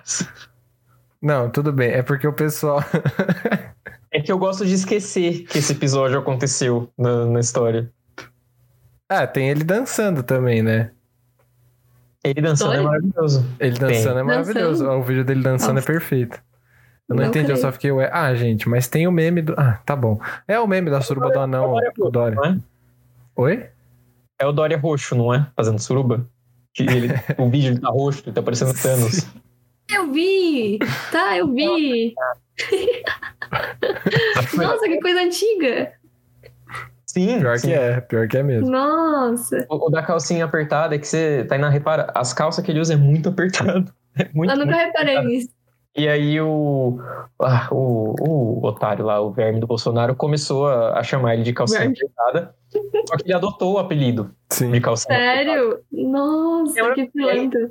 Tem esse vídeo dele dançando Ah, que dá pra ver bonitinho a calcinha dele apertada. Eu vou te mandar, porque você não, você não pode dormir sem ver. pilantra.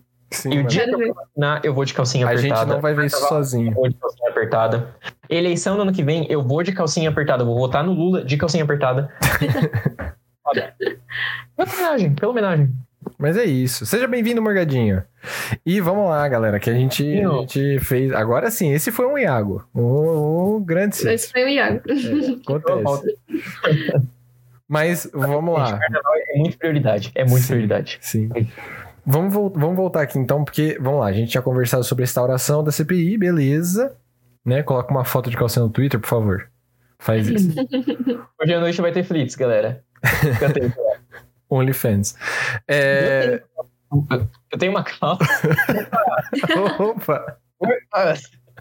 Eu tenho uma calça muito apertada aqui no meu guarda-roupa. Se você considerar que ela é uma calça muito apertada, logo ela é uma calça pequena, ela é uma calcinha apertada. Então, eu, tenho minha, Vamos lá. eu lembro de calcinha Vamos lá. apertada. Cara, gente, tanta coisa que você não sabe sobre mim. Continua, Soma, que eu já tô me queimando demais aqui e eu não tô sendo pago pra isso. Conta Tudo mais, bem. conta mais. Tudo bem, tudo bem, tudo bem. Deixa ele se queimar mais.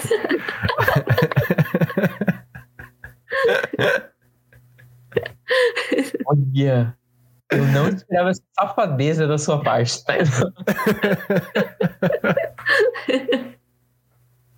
Ai, gente, é genial ver uma pessoa falando tanto e aí ela acaba se entregando tudo, sabe? É muito Eu engraçado. eu ia falar da minha calcinha apertada e você ia querer saber mais. Não, conta mais da sua vida, sabe? Dessas coisas. Ah, tá bom. A calcinha cromática, eu não tenho a calcinha cromática, porque é- Ainda. era muito cara. a Lady Gaga. Continua. Continua, Enfim, vamos lá. tá sendo humilhante da minha parte. A CPI Ela foi instaurada pelo Randolph Rodrigues, né? Voltando aí para quem não tava por aqui, no dia 27 de abril para apurar essa questão aí, né, do estado do Amazonas, de toda a treta que teve com relação à parte do, do oxigênio, o uso da cloroquina, né, da, da tentativa de botar o tratamento precoce no na goela das pessoas. É, gente, gente fazendo é, tratamento de de é, ozônio no ânus, enfim, todas essas coisas que a gente já sabe, né? E aí, as linhas de investigação delas eram basicamente imunidade de rebanho por infecção, a tese defendida, né, pela investigação, pelo menos, é, a tese- quando eu digo tese defendida, é assim, o que que eles estão apurando? Tese defendida é que o Bolsonaro, ele tentou fazer uma imunidade de rebanho Uhum. sem vacina. Porque a imunidade de rebanho, o que, que ela é? A imunidade de rebanho ela é quando uma grande parte das pessoas já está imunizada com relação à doença e Porque como a maior parte. Não necessariamente, não, calma. Não? Não, calma. Como a maior parte das pessoas elas já estão imunizadas, elas. Que foi? É que eu achei sua cara muito boa. Deixa eu falar, não? É isso. Sim. É isso, de fato. Então, E aí, é, a imunidade de rebanho, ela é uma teoria que, é, na verdade, ela não é uma teoria, ela é uma prática, né? Que você imuniza a maior parte das pessoas e pelo fato da maior parte das pessoas estarem imunizadas, o vírus ele Hum. tem muito mais dificuldade de se replicar e ele não pega mesmo se você tiver 30, 20% da população, entre aspas, tá? Porque não é com todos os vírus que tem esse número, é só um exemplo, que não esteja imunizada. Ou seja, Você vai, toma sua vacina, seu amigo vai tomar vacina, outra pessoa vai tomar vacina. No final das contas, 90% da população tomou a vacina. 10% da população decidiu não tomar ou é, não pôde tomar porque não tinha uma vacina para a idade dessas pessoas, como por exemplo a gente tem aí os menores de 18 anos, né? Mas é uma parcela da população muito pequena e o vírus ele não vai ter uma chance tão grande assim de ser passado para outras pessoas, né? De infectar outras pessoas. Agora, quando você tem isso daqui, né? A imunidade de rebanho por infecção, a gente tem, pela tese defendida, né, pelo pessoal da CPI, que o Bolsonaro, grandíssimo presidente, decidiu, por vontade própria, não fazer nenhum tipo de é, ação com relação a é, falta de oxigênio, com relação à propagação do vírus em Manaus, para mostrar para o mundo como Manaus né, tinha adquirido a imunidade de rebanho sem precisar se preocupar com vacina. Basicamente é isso. O Bolsonaro ele decidiu, hum, pelo que é defendido aqui, né? A gente tem que tomar muito cuidado com as coisas que a gente fala em alguns momentos, porque a gente pode recorrer a processos, dependendo de quem ouvir. Então tem que tomar cuidado com algumas coisas. Não, mas eu já, já falei no começo que e não precisa ouvir se você é a favor do, do Bolsonaro. Não, não, não é nem essa questão, não é nem essa questão. A questão é a gente fazer uma falsa acusação e ter que provar isso daí depois ah, tá, e é, sofrer um processo. Então a gente tem que tomar cuidado com algumas coisas que a gente fala, né? Mas que basicamente o Bolsonaro foi lá e ele investiu nessa ideia de que não precisava de vacina, não precisava de tratamento, né, no máximo do tratamento precoce, para não ficar tão doente assim, porque ele queria mostrar para o mundo que Manaus tinha passado por tudo isso, não tinha tido nenhum problema e que tinha arranjado aí a imunidade de rebanho sem vacina. Yes. Essa foi a primeira tese defendida e que eu concordo, eu acho que foi isso mesmo que aconteceu, particularmente, a minha opinião, mas eu não posso provar. Quem tem que provar é, é a CPI. Não faz sentido. O que que não faz sentido? Que não teve nenhuma consequência. Como assim não teve nenhuma consequência? Ah. Não, Quê? Mas aí que consequências a gente tá vendo acontecer até agora? Que... Ah, não entendi. Isso aí, pode continuar, pode continuar. Não, é porque assim, nada disso, você não consegue é, fazer, tipo, num primeiro momento, em 27 de abril, você não pode simplesmente virar e falar o Bolsonaro mandou fazer isso. Porque você pode ter, por exemplo, pensando na melhor das hipóteses, tá? Não é o que eu acho nem, nem um pouco. Você pode ter, por exemplo, o Bolsonaro tentando ser muito legal e tentando realmente ajudar o povo do Amazonas, porém, infelizmente, erros aconteceram, erros humanos. Então o Bolsonaro ele estava tentando, mas infelizmente o ministro da Saúde errou na hora de mandar o negócio do Amapá para Manaus, Manaus para Amapá o ministro da Saúde pode ter se esquecido em algum momento de comprar o oxigênio para as pessoas de Manaus, sabe? Você ah, tem toda essa, tem todas essas coisas que você tem que pensar, você tem que considerar que pode ser que tenha acontecido do Bolsonaro ser um anjinho e infelizmente deu tudo errado, né? Nenhuma investigação ela parte necessariamente do suspeito para acusação. Uhum. Sabe? Tipo, você não pode simplesmente. Na, na verdade, do suspeito pros fatos. Você não pode pensar que, tipo, o Bolsonaro aí fez isso. Você tem que pensar que esses fatos aconteceram e a partir desses fatos você busca um suspeito. É isso uhum. que é a presunção de inocência. Você presume que a pessoa é inocente. E aí você uhum. tem que uhum. encontrar as provas para poder culpabilizar a pessoa pela cagada que ela fez. Uhum. Entendeu? É que nem quando, por exemplo, tá só você em casa certo? Aí a sua irmã é. chega da escola. Quando a sua mãe chega da escola, né, do trabalho dela, ela encontra um prato quebrado. Quem foi que quebrou o prato? O Victor. Então. a sua mãe pode acusar você, a sua mãe pode acusar a Júlia a sua mãe pode acusar você, ela pode acusar a Júlia, ou ela pode acusar, por exemplo, um ladrão, que no caso aqui a gente vai usar o Vitor como exemplo, né? A gente pode acusar o Vitor, um ladrão, de ter entrado na sua casa e quebrado o prato e saído correndo, porque esse era o objetivo dele, era entrar, no, invadir a casa das pessoas para quebrar um prato. Entendeu? Isso. Eu faria isso, eu não posso. A investigação é exatamente pra isso. Pra garantir que não foi só uma pessoa que entrou lá e quebrou o prato. Pra garantir que, no mínimo, foi você ou a Júlia. Entendeu? Entendi. E aí, quem Uhum. sabe descobrir que foi você mesmo. Uhum. Porque foi. Porque foi. Aí.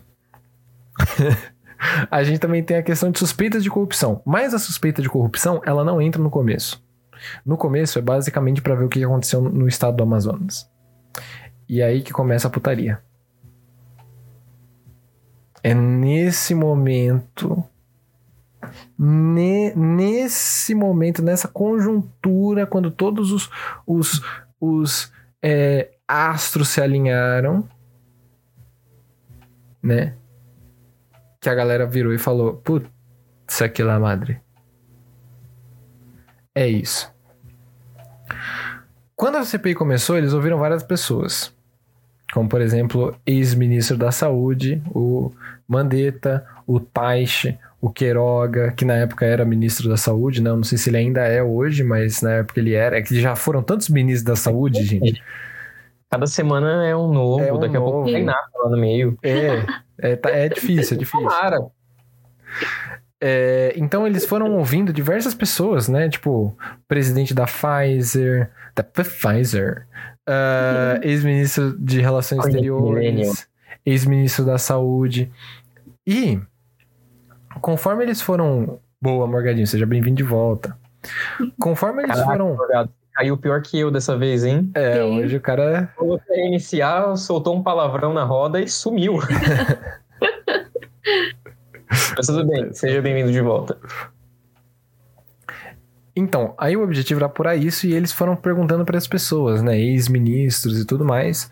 Já no primeiro dia, quando eles foram falar com o Mandetta, eles ficaram sabendo de um Shadow Cabinet, que é como eles estão chamando, porque eles são mama bola de gringo, né? Mas é, é praticamente um gabinete paralelo em que o Bolsonaro ele se assessoraria para tomar decisões relacionadas à saúde sabe? E claro que tá, Morgado. Todo mundo fala assim quando os caras estão falando no. Não, você só ouviu o gabinete paralelo porque você não assiste a CPI, pô. Você não fica lá às 8 horas assistindo Ih, os caras falando. não assiste CPI, eu não deixava. Desafiou, hein? É, Desafiou. desafiou. Desafiei. Vou desafiar Ah, você. subestimando. Eu não deixava ficar assim, não, Morgado. Um monte de poser, exatamente. Acusando Um cara dura. Não, mas acontece, acontece, acontece. É... Eu também nunca tinha ouvido, Morgado. Tô nessa com, com você. Eu Mas também nunca então. tinha ouvido. Acho que só ele. Mas a galera. É, um- é, tá bom, então, Morgado, eu ia falar, mas ele mandou no chat, ele não deixou nem eu tentar. Beleza, então. Vai lá. 1,76? É, ele é baixinho. 1,76 é baixinho? É, ele é baixinho. Ele tem a altura do Tainá. A Tainá é baixinha.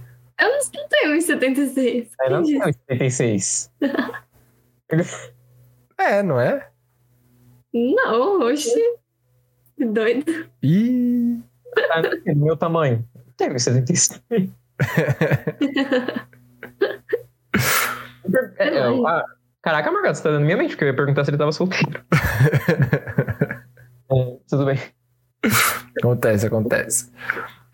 Quando eles, ficaram é, quando eles ficaram sabendo sobre esse negócio do gabinete paralelo, eles começaram a chamar um pessoal que supostamente faria parte desse gabinete paralelo. Supostamente porque é, eu não posso provar que existe um gabinete paralelo, eu vou ter que usar o supostamente.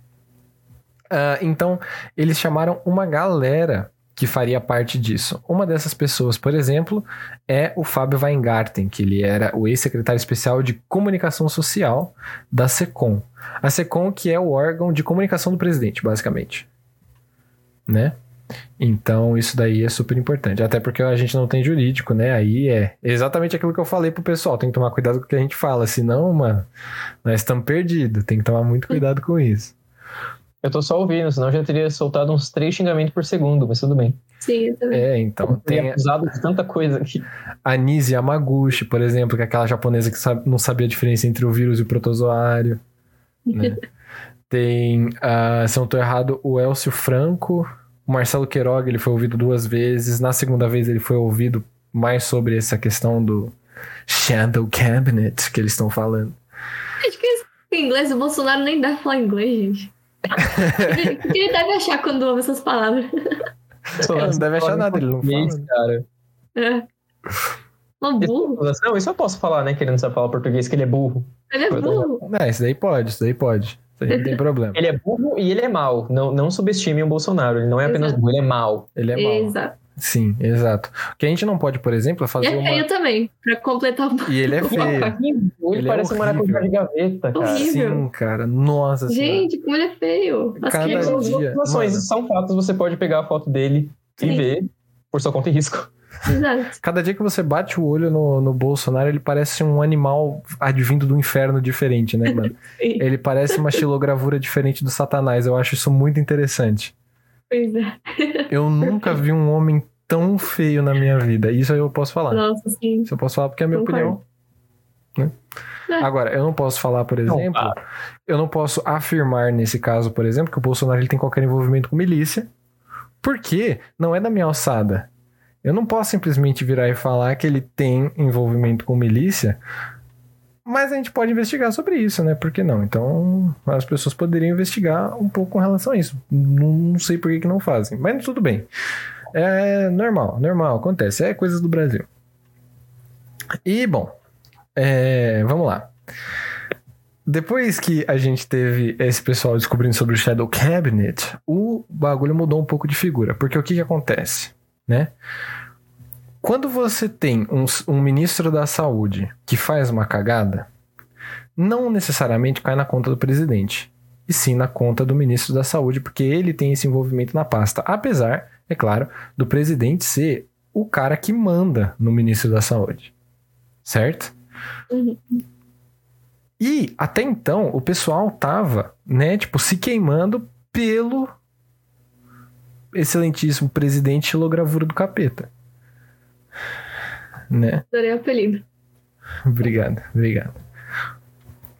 Que ele é mesmo, a cópia de uma cópia de uma cópia de uma cópia barata do Beelzebub. É isso aí.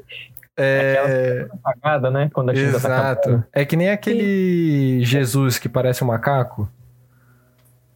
Sabe aquela foto do, do Jesus espanhol? Pera. Tá muito Nossa, É nunca vi isso. tá.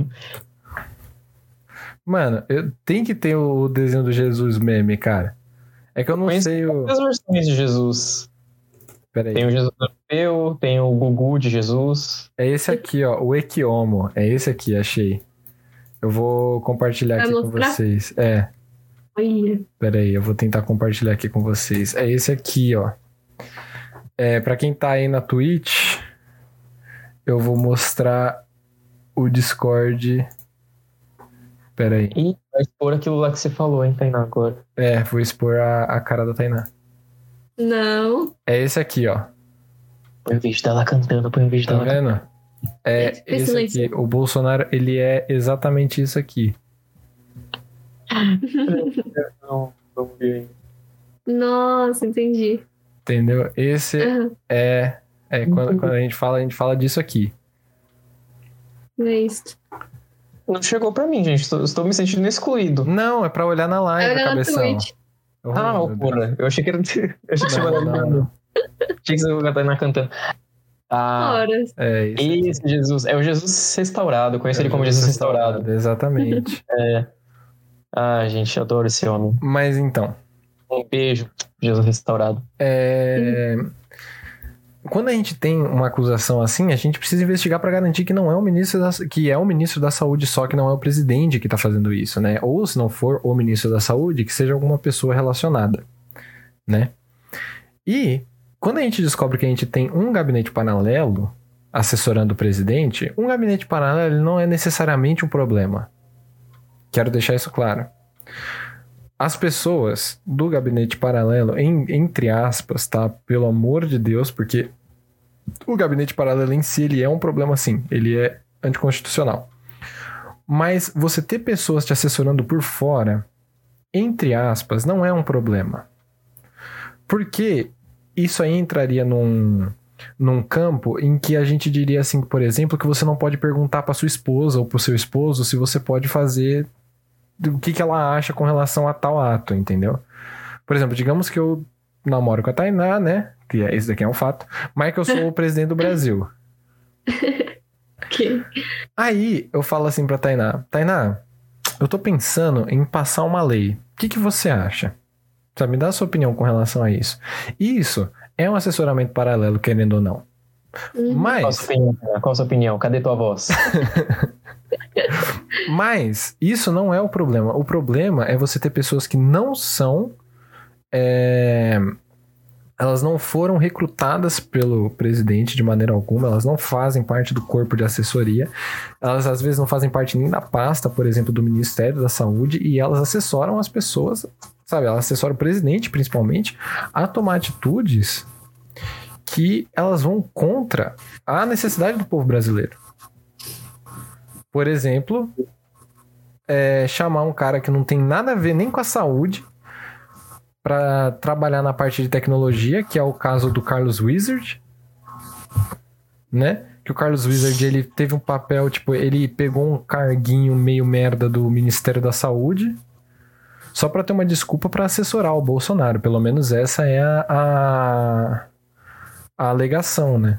Uhum. É, isso daí é o que o pessoal tem alegado quando chama o Carlos Wizard para fazer o depoimento dele anteontem. né? Então, assim, é, isso daqui abre precedente para outras coisas. Né?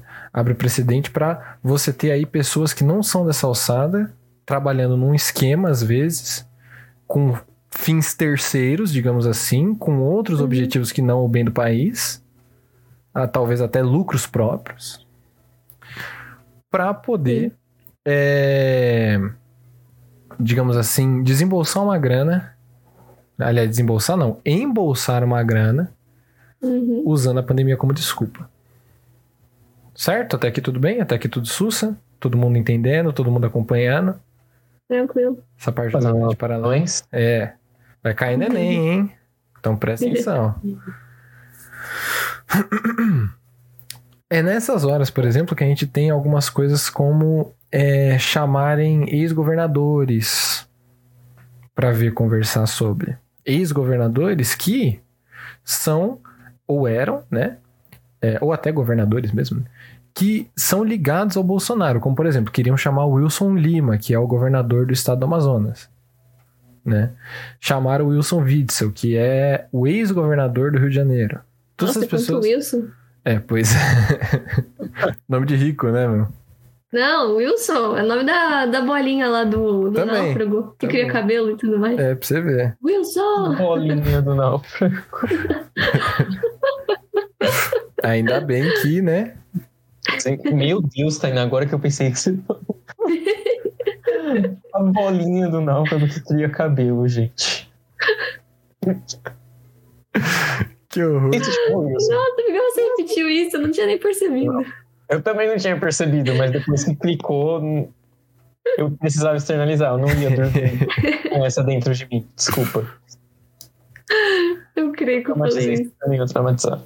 Eu também tô. Eu não acredito. Aquela que ele põe a mão, né?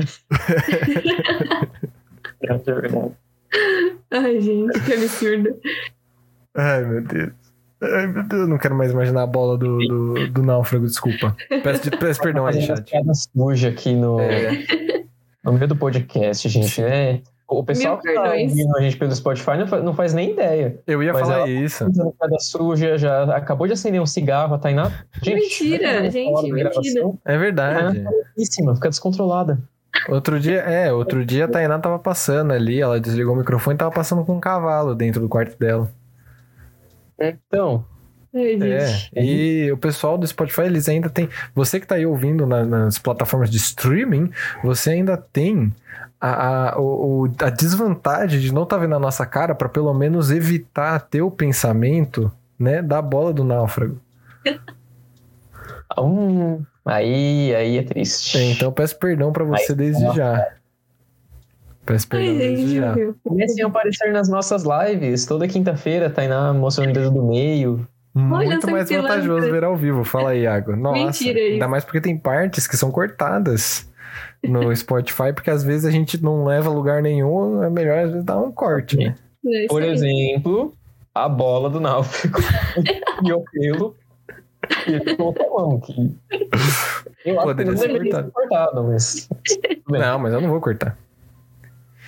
Vai aí? cortar a bola. Não, É, eu não Corta, vou por cortar. favor, não vou muito cortar a bola do náufrago, não. Coitado do náufrago.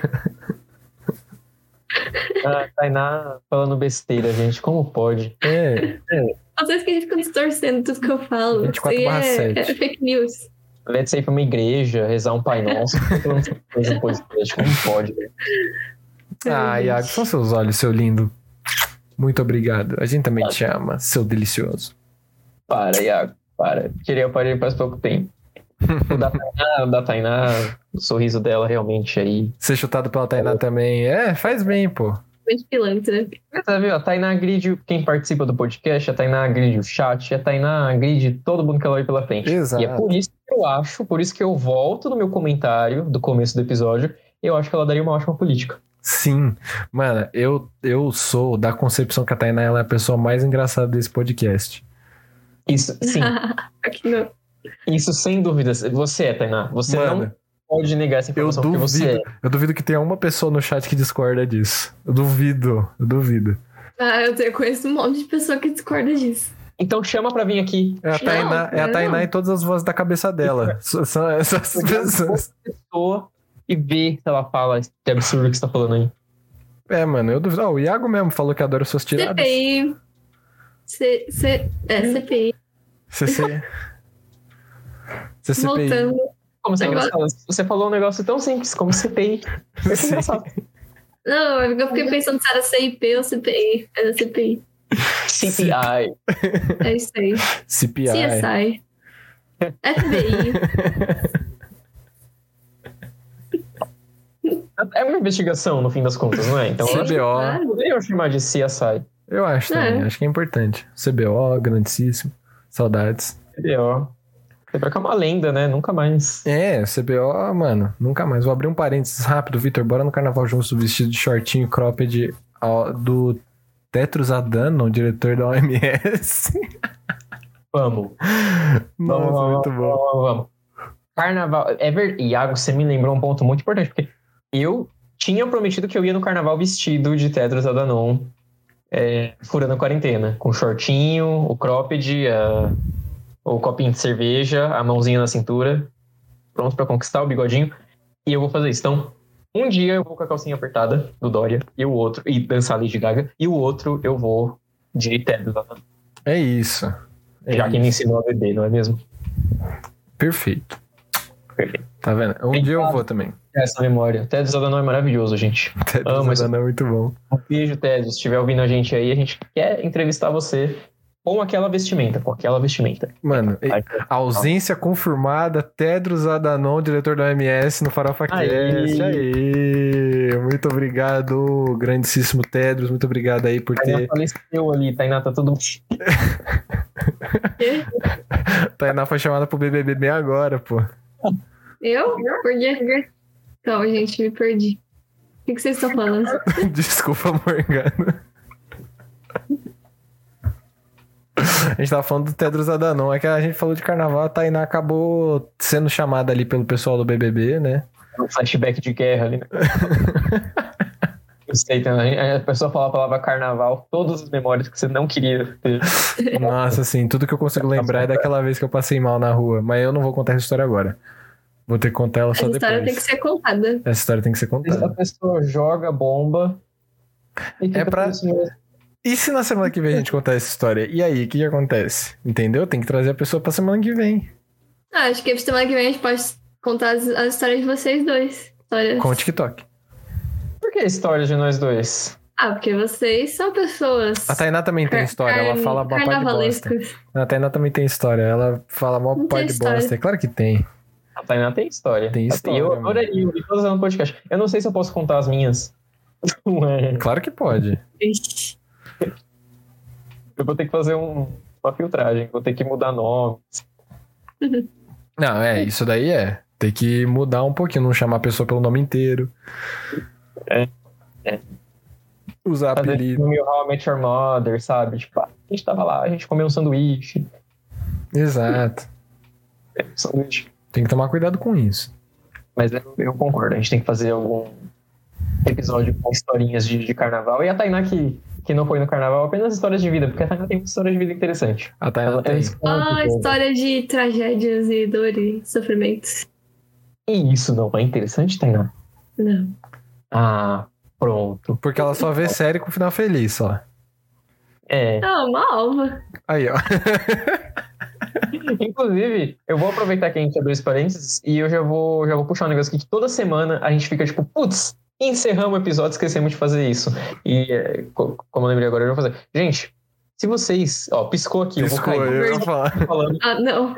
Ah, gente, não é possível, eu vou falar rápido. Se vocês tiverem ideias de temas que você quer que a gente traga pra cá, você quer assistir um episódio do PorofaCast sobre o quê? Conta pra gente, manda aqui no chat, manda lá no nosso Insta. Nós vamos pensar no seu caso. Sim. Mas manda ideias. O que, que você quer ouvir a gente falando? Mandem temas de episódio, porque uma hora a nossa criatividade acaba e a gente fica sem Abre o, o. CPI do FarofaCast.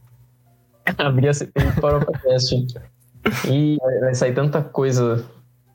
Tanto podre. tanto Farofa podre. Cast do Vitor Pelado é só a é, do verão. É, Morgado. Assim, eu poderia. É que o. o- Sabe?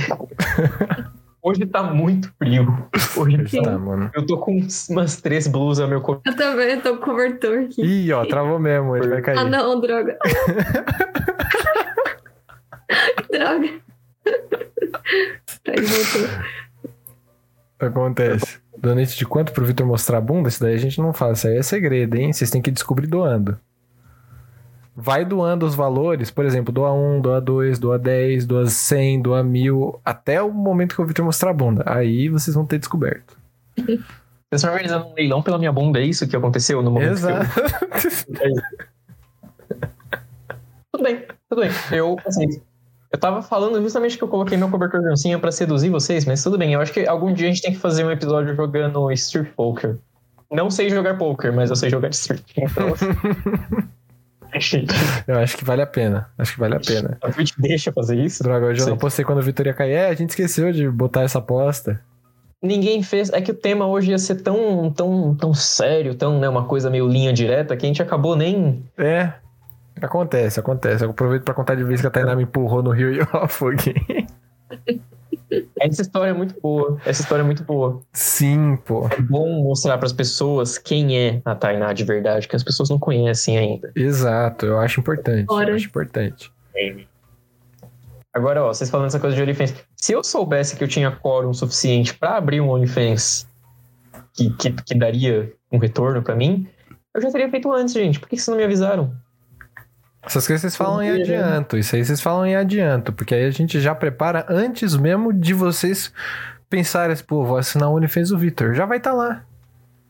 Exatamente. Entendeu? É, porque Exatamente. tem que ter a proatividade, é importante. Tainá não sabe o que é um OnlyFans, eu acho. Doido pra largar tudo que eu tô fazendo na minha vida e viver só de OnlyFans e TikTok. É, Tainá, o OnlyFans é uma plataforma em que você posta coisas só pros seus fãs, normalmente pornô. Fica a Ah. dica. A galera paga pra ver sua bunda. Se E interessou? se você não tiver fãs? Hã? E se você não tiver fãs? Bom, aí você não ganha dinheiro, mas você pode mostrar sua bunda de graça. Tainá, não, peraí. Vamos, vamos colocar uma coisa. Vamos... Se você posta foto sem roupa na internet, Você já tem você fã. não vai, É, Ok. vai aparecer. Pelo menos um fã vai exato. aparecer. Vai por mim. Entendi. Você, você fica tranquila. Mas olha que absurdo vocês falando disso. Em dólar, menina. Olha isso, que Mas ganhar, absurdo. mas ganhar em dólar é bom, Tainá. Depois ficou me zoando porque eu falei do Wilson. O que, que você falou? O que, que você falou do Wilson? Nada. Eu esqueci. OnlyFans é a plataforma, Tainá, pra você postar essas coisas que você fala. Exato. Já tá lá. Só você postar. Falta só fazer. É, Morgado, tá complicado. V- vamos abrir um em dupla? Tem gente que abre OnlyFans de casal. Verdade. Vitor Gardo. Vitor Gado. Vitor Gado. Vi- Vitor, Vitor, Vitor Gado. É. É. O, o Vitor do passado já teve esse apelido também. Mas, enfim. Não vamos falar sobre Não isso. vamos falar sobre isso em, em episódios futuros. Mas é isso, gente. Se vocês tiverem ideia de tema, coisa que vocês querem ouvir a gente falando, manda pra gente. Por favor. Escreve pra mim, boba, que eu te ajudo. Por favor, faz esse favor pra nós. Vamos lá, vamos continuar. Voltando pra Shadow CPI. Cabinet. É, vamos lá. Vamos lá. Gabinete paralelo. Então, quando a gente tem um gabinete paralelo, a gente tem toda aquela treta que eu tinha comentado, né? Aquela parte em que a gente tem uma nova denúncia ali, que é uma parte de talvez temos uma corrupção envolvida. E aí a gente precisa começar a ver certas coisas, a gente precisa começar a procurar por certas pessoas que estejam envolvidas nisso. E aí eles tinham uma lista de gente muito feia, principalmente, que poderia estar fazendo parte desse gabinete, né? É, a galera que não sabia qual era a diferença do vírus pro protozoário, o cara que achava que é, o Brasil estava cheio de comunista que precisava matar todo mundo, todos os comunistas do Brasil, que até tem vários aí, né? Uh, mas eu tô falando especificamente do ex-ministro das Relações Exteriores, o Ernesto Araújo, né? Que aquele ali parece que pegaram um cachorro e, tipo, estapearam até sair a cara dele. É muito feio ele também. Uh, enfim, muita gente é, feia. Todo mundo ali é muito feio. Nossa, eu ia fazer sim. um comentário generalizado. Eu vou generalizar, não tô nem aí. Todo mundo que é de direita é feio. Não tem uma pessoa bonita de direita. Tem uma pessoa bonita só de direita que eu conheço. Que é a Joyce Hasselman, mas de resto é tudo feio. Nem Na sei verdade, ela não é feia. A Joyce Hasselman, eu não acho ela feia. Mas eu não a acho mulher ela, é um luxo. eu não acho ela Joyce. bonita. Eu não acho ela bonita. É uma loirinha. que Para de palhaçada. A mulher está um luxo. Tá linda. Ô, louco. Não, não, não, não, não posso, não posso concordar. Agora, vou falar um negócio. Vou falar um negócio aqui. Tem um pessoa que é bonito. Ah, mas que palhaçada, você tá falando de gente de direita que é bonita? Não, Pelo não, amor não, de Deus, não, que não, não, absurdo. não, não, não, não, não, Ah. não, gente, de- não de direita, gente que foi na comissão, calma. Gente que foi na Não, comissão. Sim, que aí não era todo mundo de direita. É. De direita de pessoa bonita é só a Joyce e, sei lá, a Ludmilla. É, tudo ah, bem. ela não é bonita, não. Ah, é bonita por Ludmilla fora, é por bonita. dentro é, não tá se tá mostrando muito. É. por fora. Agora, a gente, Nossa, Por mulher bonita mesmo, a Luana Araújo. Bonita também não sei demais. quem é. Tem uma musa de direita que eu acho muito bonita. É... Tainá Maieto, eu acho. Ah, me respeita. Já achei o Kim Kataguiri bonito, hoje eu quase vomito pensando nisso, ô Iago, mas é, Ah, aí... É, Nossa, Kim que Kataguiri. não. É, o Kim Kataguiri não dá não. Kim Kataguiri não. Kim, Kim Kataguiri não dá. Aí não dá, aí é complicado. Aí é difícil. Gente, eu, Eu não conheço essas pessoas. Não conheço ninguém de que vocês estão falando. Se você pesquisar no Google, você vai tomar um susto atrás do outro. Isso eu... É, melhor é. você não procurar alguns. Mas eu acho interessante Outros, a gente ver esse padrão de que gente de direita é feia, porque eu acho que a gente chegou na solução, gente. Eu acho que esse é o problema do nosso país. Existe muita gente feia no nosso país. A gente tem que exterminar as pessoas feias. Porque a pessoa, ela é feia. E aí o que que acon- Mas o que acontece? A pessoa, ela é feia e ela vai pra direita. E é por isso que tem tanta gente de direita no país. Porque uma coisa leva a outra, entendeu? Eu acho também. Acho que a galera, ela acaba. Merece direito, merece. Você tá ofendendo as pessoas que são feias e não são de direita, olha. Hã? Peraí, co- não, não entendi o que você tá falando. É, É, horas. É isso aí que você entendeu, é isso aí. não entendi nada. Estou ofendendo as pessoas que são feias, e aí por elas serem feias, elas se identificam com as pautas de direita, entendeu? Porque Não, as pautas de direita é assim. protegem as pessoas feias. Tainá, quem é a pessoa feia que você tá defendendo? Fala pra mim. Ah, eu não digo. Tá bom. Não é porque eu sou Tá feio que eu bom. não tenho valor enquanto pessoa. Exatamente, mas aí, a mesma pessoa. A pessoa, ela sendo. Ela, ela tendo menos beleza, ela não sendo feia. Ela tendo menos beleza, por- porém ela valorizando o ser humano, ela já começa a ser uma pessoa bonita. Ela se transforma numa pessoa bonita por fora também. A pessoa não, não apoiando o Bolsonaro já é uma pessoa linda. Exato, que nem, ó, eu, por exemplo. Ih, lá vai. Melhor nem falar. Eu não Ó, sou uma pessoa, eu não sou uma Não, não. pessoa bonita.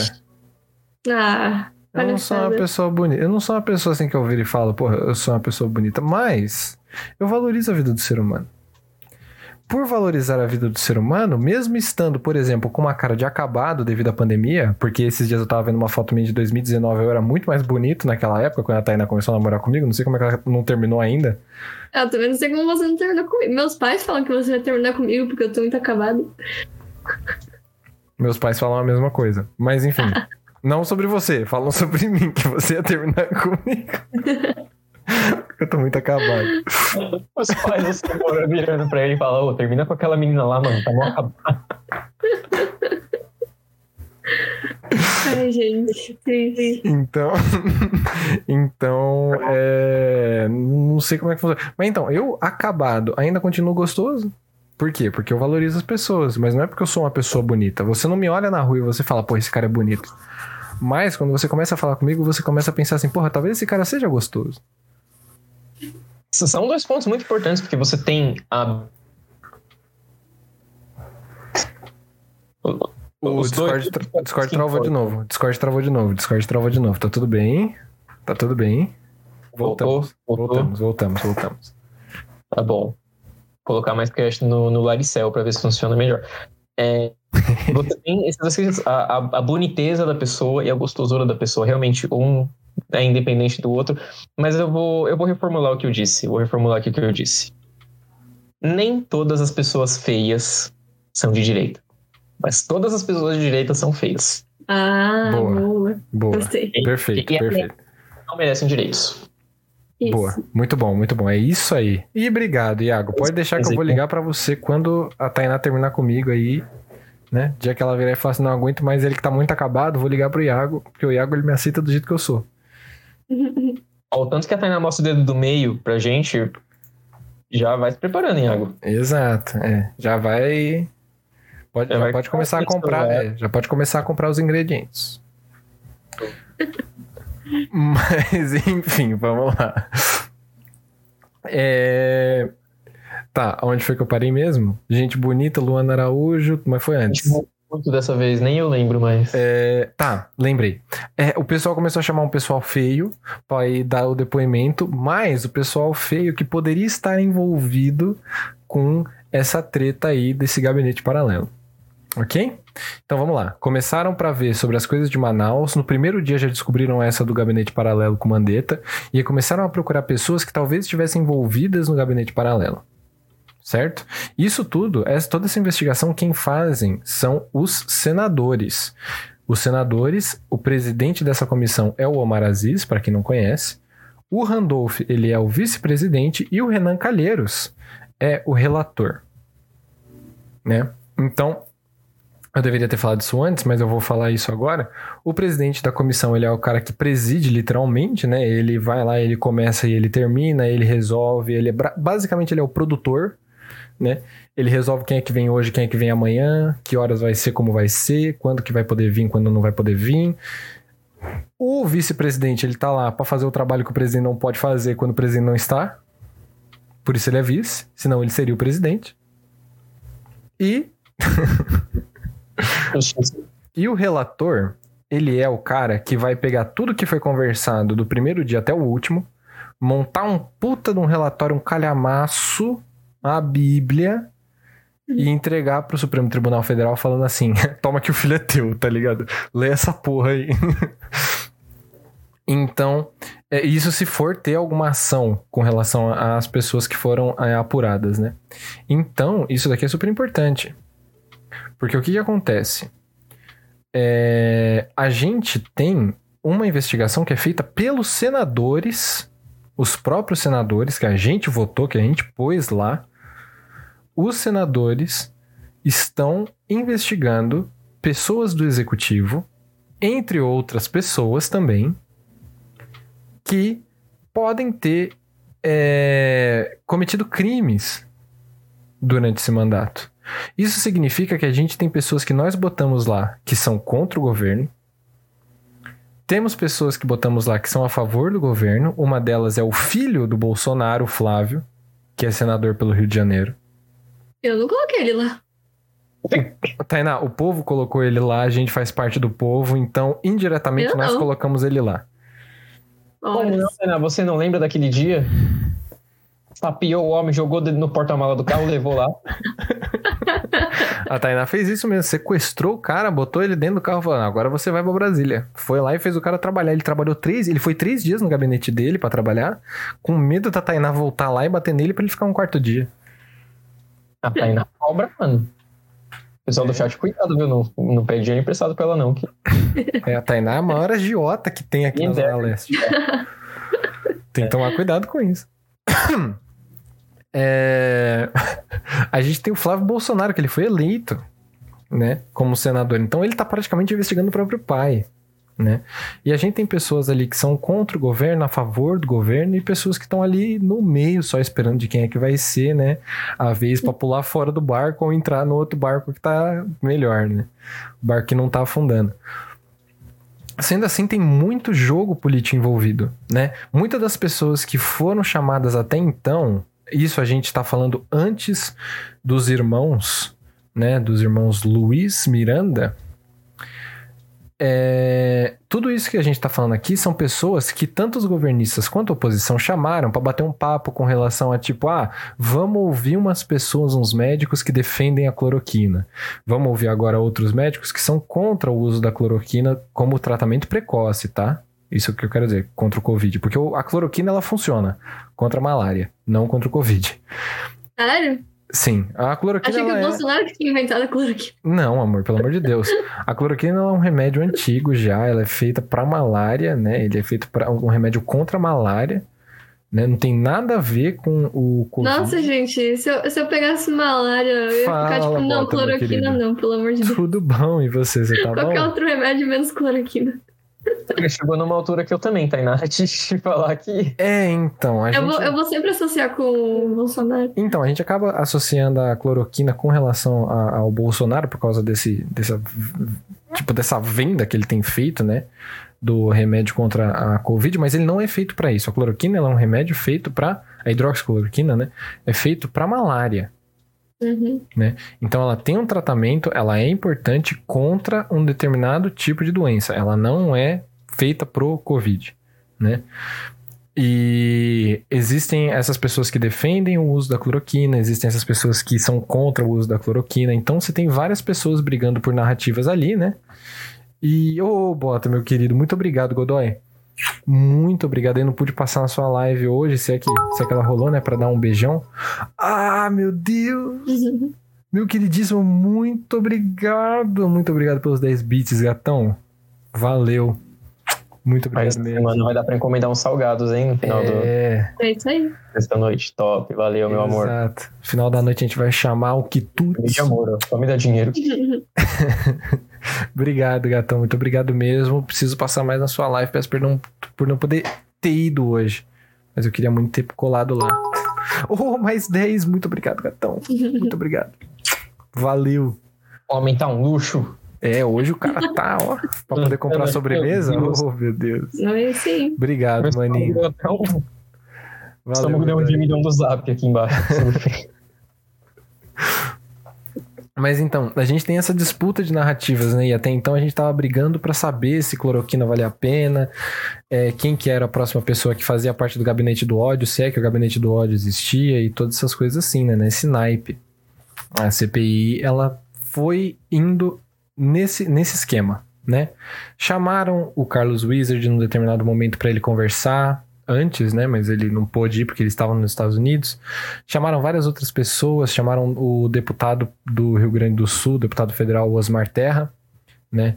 Que ele é super olavista, o cara segue o Olavo de Carvalho a cartilha certinho, o cara ele é 100% a favor do uso da cloroquina e tudo mais, né? E ele foi lá porque ele foi acusado de participar do gabinete paralelo. E até aí, até esse momento, tava só isso daí, mano. Era só esse o papo. Gabinete paralelo e, né, o que, que tinha acontecido em Manaus, o que, que tinha acontecido no Amazonas. Se é que tinha rolado alguma coisa lá que fosse é, questão de polícia mesmo, né? Que fosse uma questão de corrupção. Nesse momento, a gente tem que fazer uma pausa. Porque é aqui que entram os irmãos Miranda.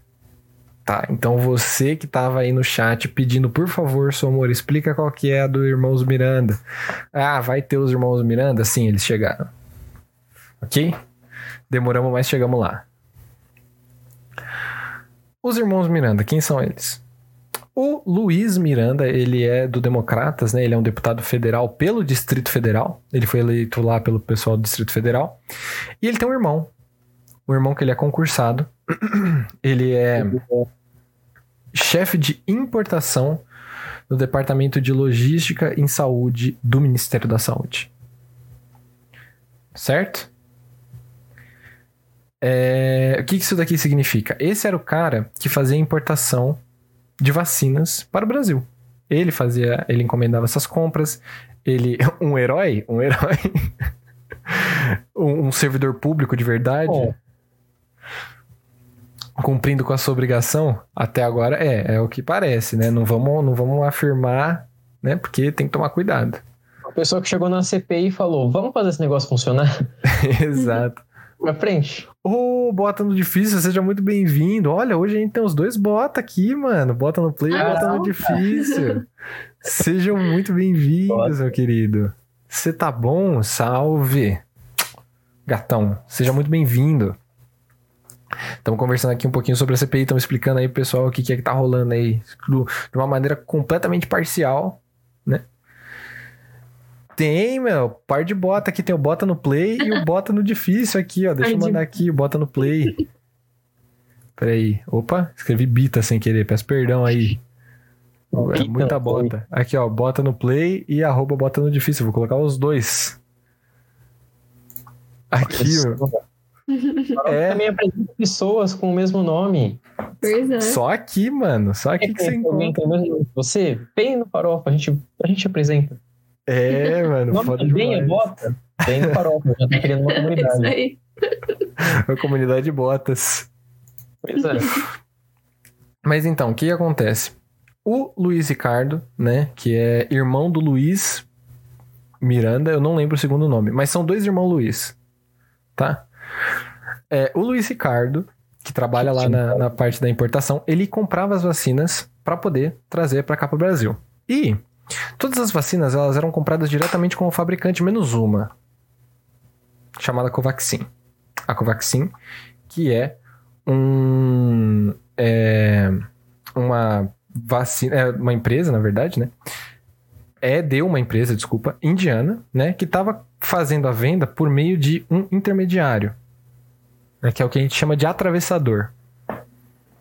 O atravessador ele é o tipo de pessoa que, por exemplo, ele compra é, um, ou ele compra os direitos de revender, digamos assim, né? Então, por exemplo, você é, tem uma empresa que você quer vender um produto, mas você não consegue chegar naquele país, porque a sua empresa não tem uma filial lá ou alguma coisa do gênero. Então você pede para que um atravessador faça esse meio de campo, né? Ou tem o atravessador no caso dos videogames, que ele faz o quê? Ele compra o PlayStation 5 antes de qualquer um, por 5 mil reais para poder revender para as pessoas Oi, que não sabem, né, o preço do videogame por 7 mil reais, que é o que a gente está uhum. vendo no Brasil. Pilantra. Pilantragem. Atravessador Eu... parece nome de, de, de super-herói, tipo Jumper, sei lá. É, herói, herói eles não costumam ser. o atravessador. Mas nome de vilão, na verdade, não sei. É, é mas tudo bem. Mas alguém com não, poderes. atacada pelo atravessador. É. é. E os dois Luiz são com S, viu, Iago? Então, assim, a diferença tá no segundo nome. Gritava Luiz, os dois virava, sabe? Não sabia quem é que ia tomar bronca. Nossa, mas nem pros pais também, né, gente? Pelo amor de Deus. Ah, é. Pai bobo. Luiz e o outro filho, ah, vai ser Luiz. É, é que, nem quando, é que nem quando chama o, o filho por metade do nome do avô, metade do nome da avó. Sabe? É. A galera meio piroca da cabeça faz uns negócios meio maluco mesmo. Oh, isso é coisa do crepúsculo. coisa do crepúsculo. Coisa do crepúsculo. Do crepúsculo. Não, a, a filha do Edward e da Bella. Mas ela não tem um nome complicado lá? Que eu... Então, é a junção dos nomes dos avós. Ah, é? Paterno, paterno. Eu não sabia disso, que horror, Eita. mano. Não, como assim? Eles falam no filme. Ah, eu não lembro disso, porra. Esse filme é tão ruim que eu acabei apagando muita, uma boa parte dele da minha cabeça. Eles juntaram o nome das duas avós, alguma coisa assim. É. Eu não cheguei nessa parte, eu não, eu não vi os últimos filmes. Eu vi só os primeiros, quando tinha Paramore ainda. Tô falando. Uh, ó, o botão difícil ele explicou aqui bonitinho. Tipo assim, a festa tá rolando, então a galera seca, morrendo de sede. Aí você deixa de comprar Heineken a 8 reais, deixa a galera mais tempo com mais sede. Depois de muita pressão, compra cerveja cristal por 12 reais cada. Exatamente. É exatamente isso. Perfeita a colocação do bota no difícil, perfeita. Uhum. E aí, né, provavelmente ele colocou o nome igual pra ser mais fácil de lembrar, é, o pai tinha Alzheimer. aí falou, ah, chama de Luiz, qualquer um dos dois atende. Isso. É, é, mas então, é exatamente isso que o botão difícil falou, exatamente isso. Essa é a ideia do atravessador, né? Pelo menos quando a gente tá pensando no videogame, não, do, tipo, do atravessador de mercado. Não necessariamente esse tipo, porque esse daqui era basicamente um intermediário. Certo? Só que o que, que acontece? Intermediário nesse sentido, né? De que ele é, chegava, ele chamava a, a empresa, falava assim: ó, vocês não têm um braço para vender aqui no Brasil. Se você quiser, eu posso ser esse braço.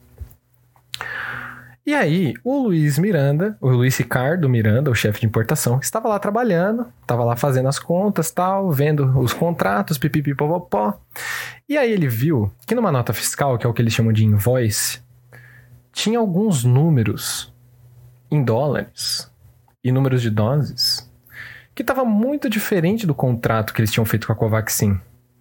Ele achou isso estranho, mandou de volta, os caras retificaram, continuou estranho. Ele mandou de volta de novo e aí veio certo. Mas ele achou muito estranho, porque ele ficou, porra.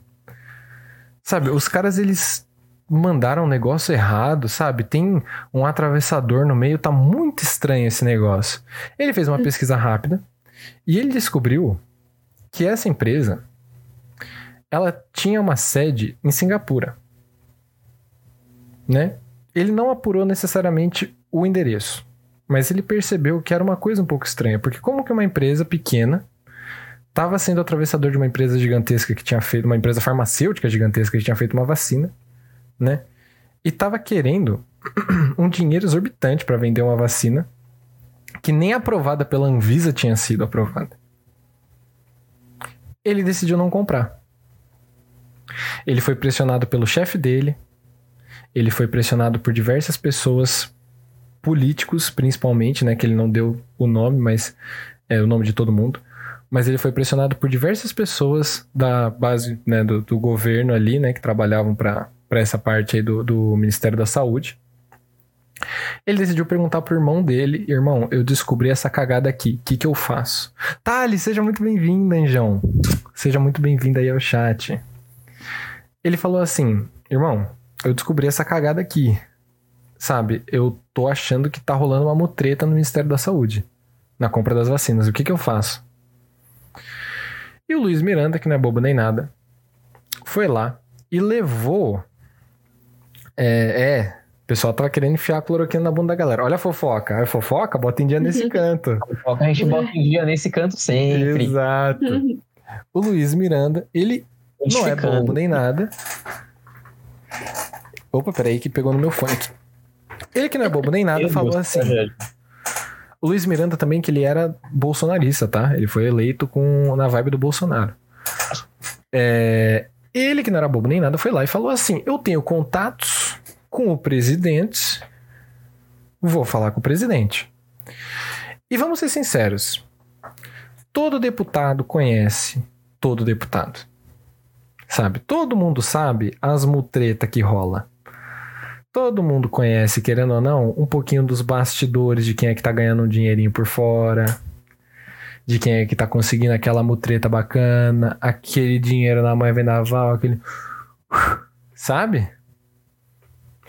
E aí, o Luiz Miranda, ele já tinha ideia de que isso daí poderia estar tá sendo feito por um terceiro cara, por um deputado. Ele já tinha esse tipo de informação. Porque ele estava lá todo dia, já estava correndo esse boato pelo, pelos bastidores.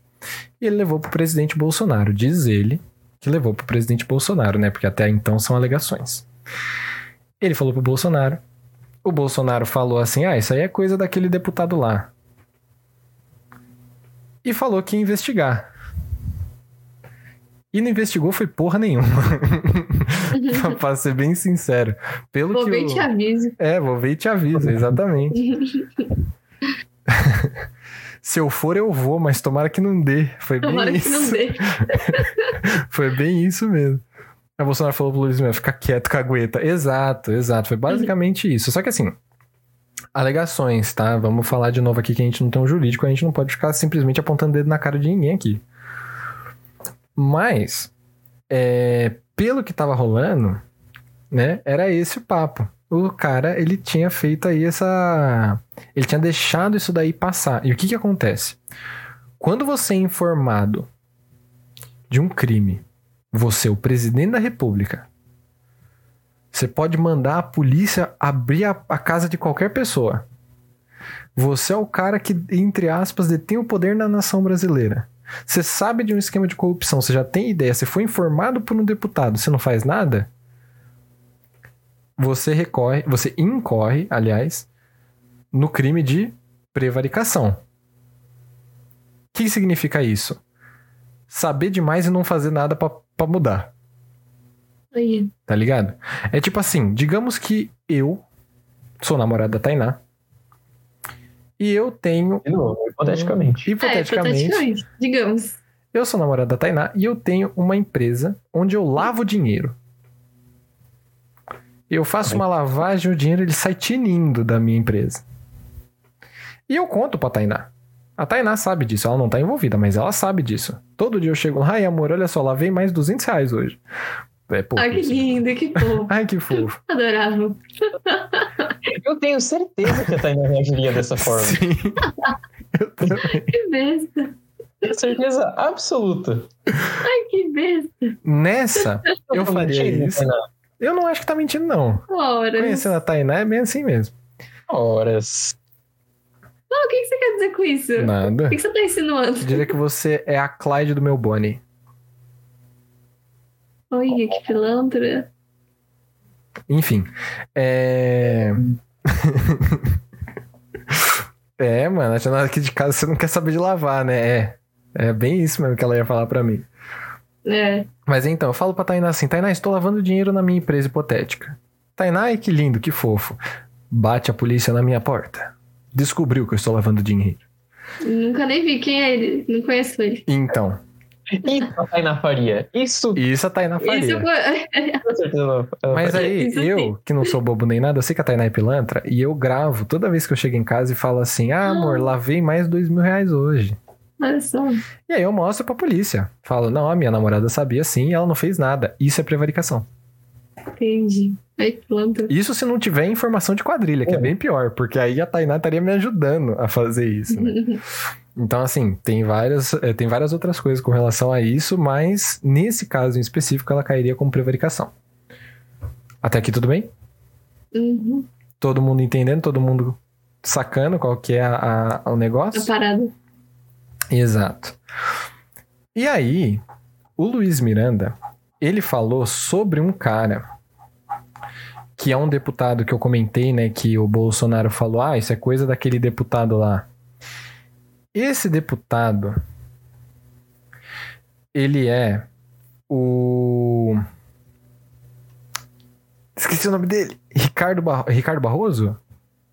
Eu, eu tenho muita dificuldade de lembrar o nome desse infeliz.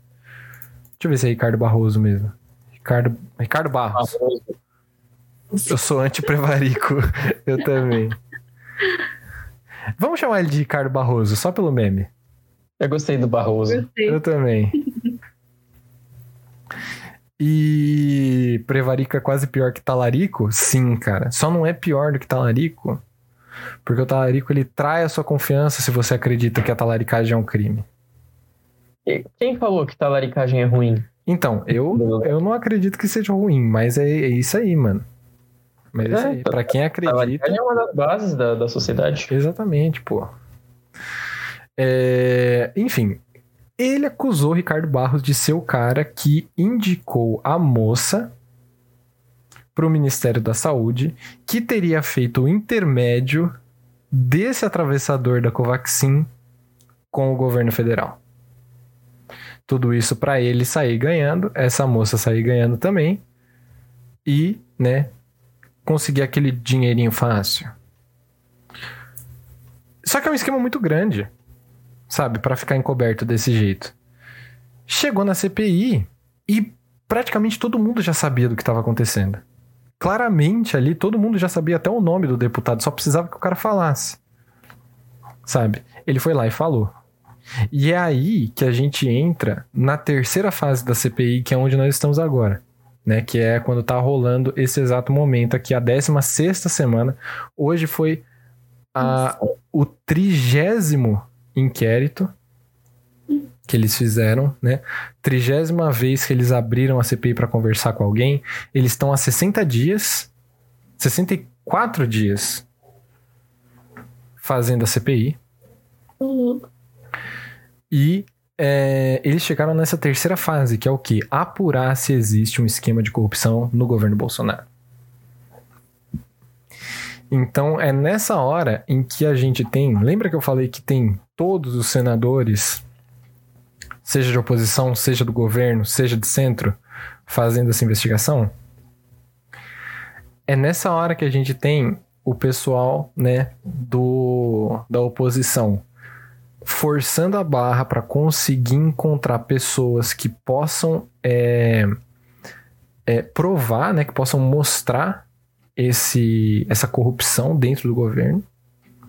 A galera de oposição que tá brigando para tentar colocar essa narrativa aí da cloroquina ainda, ver se eles perdem mais tempo fazendo esse papo da cloroquina, porque a CPI ela tem um período para terminar.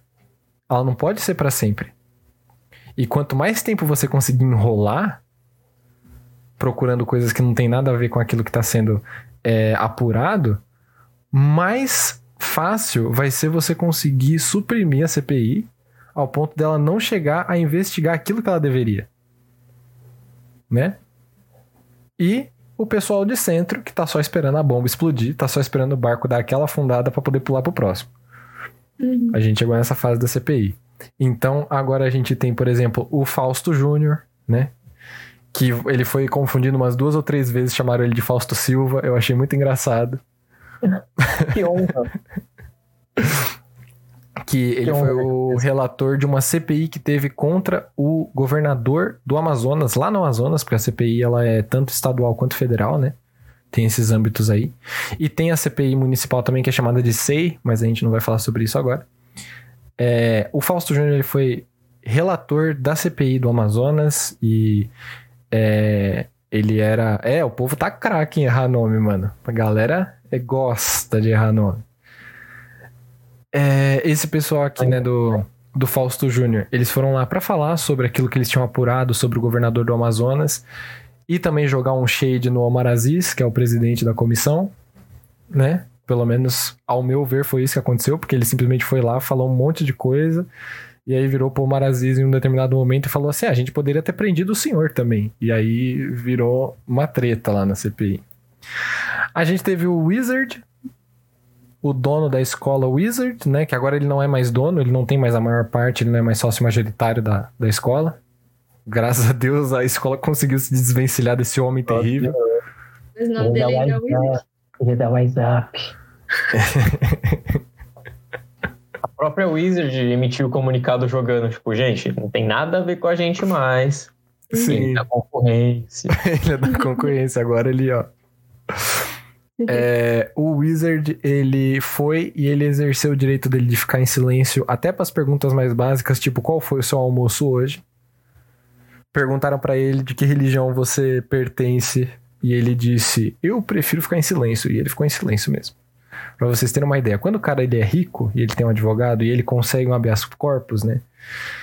É tudo muito mais fácil. Tem coisinha pra esconder? É. Mas eu acho que o fato dele não ter falado nada é muito mais revelador do que se ele tivesse falado. Tá ligado? Porque ele poderia ter mentido pra caralho se ele quisesse, e aí tudo bem, ele poderia ser preso depois se descobrissem, né? Mas ele poderia, e ele sairia de lá suave. Tá ligado? Mas ele decidiu ficar em silêncio, o que significa que esse cara ele tá envolvido em algum esquema, alguma coisa, mas a gente não pode simplesmente falar que ele tá envolvido de verdade, né? Infelizmente, porque eu gostaria muito de falar algumas coisinhas. E, bom, o Francisco Emerson Maximiano, ele foi, ele era agendado para hoje, não foi, decidiu não ir. O Maximiano, ele é o dono da empresa que é, tentou vender ali, né, os negócios pro, pro Luiz Miranda lá, né, pro Luiz Ricardo Miranda. Ele não foi. Aliás, ele não é o dono, peço perdão. Mas perdão, ele é o representante da empresa. E hoje, ao invés dele, foi o Luiz Paulo Dominguete. Que hoje foi um bagulho louco, mano. Então, eu me sinto muito excluído também, Bota. Vou falar a verdade aí pra você, cara. Porque eu não fui convidado. Pra nenhum tipo de rolo. Sabe, nem pra me convidar pros esquemas, tá ligado? Não precisa, eu não precisava ter aceitado. É claro, eu precisar de dinheiro? Eu não, eu sou professor. professor não precisa de dinheiro. Sabe? Mas... Claro que não. Então é claro que eu não aceitaria, mas pelo menos me convidasse, porra. Eu tenho muito a acrescentar. Quantos daqueles senadores sabem falar inglês? Sabe? Eu poderia ter dado uma aula. Mas é claro que não, não, não me chamaram. Sabe? Então eu me sinto também excluidíssimo. É, então. É, então, quando me convidam pra rola, eu não tenho muito problema, mas não me convidam pra nenhum rolo. Isso me deixa muito chateado. Você tá pior que muita gente ainda, hein, botando difícil. Aí já. É, então, aqui eu não tenho sido convidado nem pra rola nenhuma, mas desde a pandemia ter convidado. É, é porque já tem a da Tainá, né? Sorrisinho de malícia. O professor é pago pela alegria que é ensinar, exatamente. O professor, ele é, ele é pago na moeda. Alegria. Ele é pago na moeda mais é, intangível que tem, que é o quê? O aluno que passa de ano. Exato. Ele é pago no sorriso do aluno. Cada aluno que sorri. É, cada aluno que sorri é um salário. Sabe? Pro professor. Exato. Tá difícil. Tá, tá, tá complicado. Quando, e esse Luiz Paulo Dominguete, aliás, só voltando do papo da rola rapidinho, porque eu queria muito falar sobre isso, porque isso aconteceu hoje. É quente, é quente, quente, quentíssimo. Eu assisti a quase tudo. Eu não pude assistir tudo porque eu fui dar aula hoje. E foi aula presencial, infelizmente, não tinha nem como deixar o negócio aqui, mano, quietinho na, na outra tela, para poder dar aula aqui assistindo a CPI aqui assim, ó, tá ligado? É... Hoje, o que que acontece? E foi esse cara aí, o Luiz Paulo Dominguete. O Luiz Paulo Dominguete, ele foi o cara. Ponto palhaço. O Luiz. A rola tá quente, não. A rola tá quente, é. Chega a manteiga derrete. O pessoal tá afiadíssimo na pica hoje. O que, que a gente se tornou? o Farofa. Eu, eu ia falar isso. O Farofa Cast, o Farofa Cast sempre teve esse objetivo. Sim. E só pra gente finalizar aqui, porque a gente falou que a gente não ia passar da meia-noite hoje, já é meia-noite, eu peço perdão aí pra Taineira que tinha pedido e a gente não conseguiu, desculpa. Aí, feliz aniversário, Tainá. feliz aniversário, Tainá. Ué. Mais um dia. Aí. Feliz desaniversário. Chegou, Bota. A gente, tá, a gente tá dando uma enrolada porque a gente gosta muito da sua companhia. É exatamente esse o motivo que a gente não tá levando pra frente. Bota tá me levando pro mau caminho. Mas então, o Luiz Paulo Dominguete, mano, quentíssimo. O que, que foi acontecer? O cara foi lá, ele foi o cara que falou. Não, não é aniversário da Tainera, não. É piada, é piada, é humor. O aniversário da Tainá já foi, é que virou uma piada recorrente. Calma, tá tudo bem. Infelizmente não é porque essa pilantra fica dando lé na gente. Exato. fica dando lé. O dia que é aniversário dela, ela fala que não é. Aí a gente fala, tipo, ah, tudo bem. Quando for, é. eu fiz aniversário. Aí nunca chega. É, eu, faz três anos que eu acho que a Tainá tem 19 anos. Oh, que nada.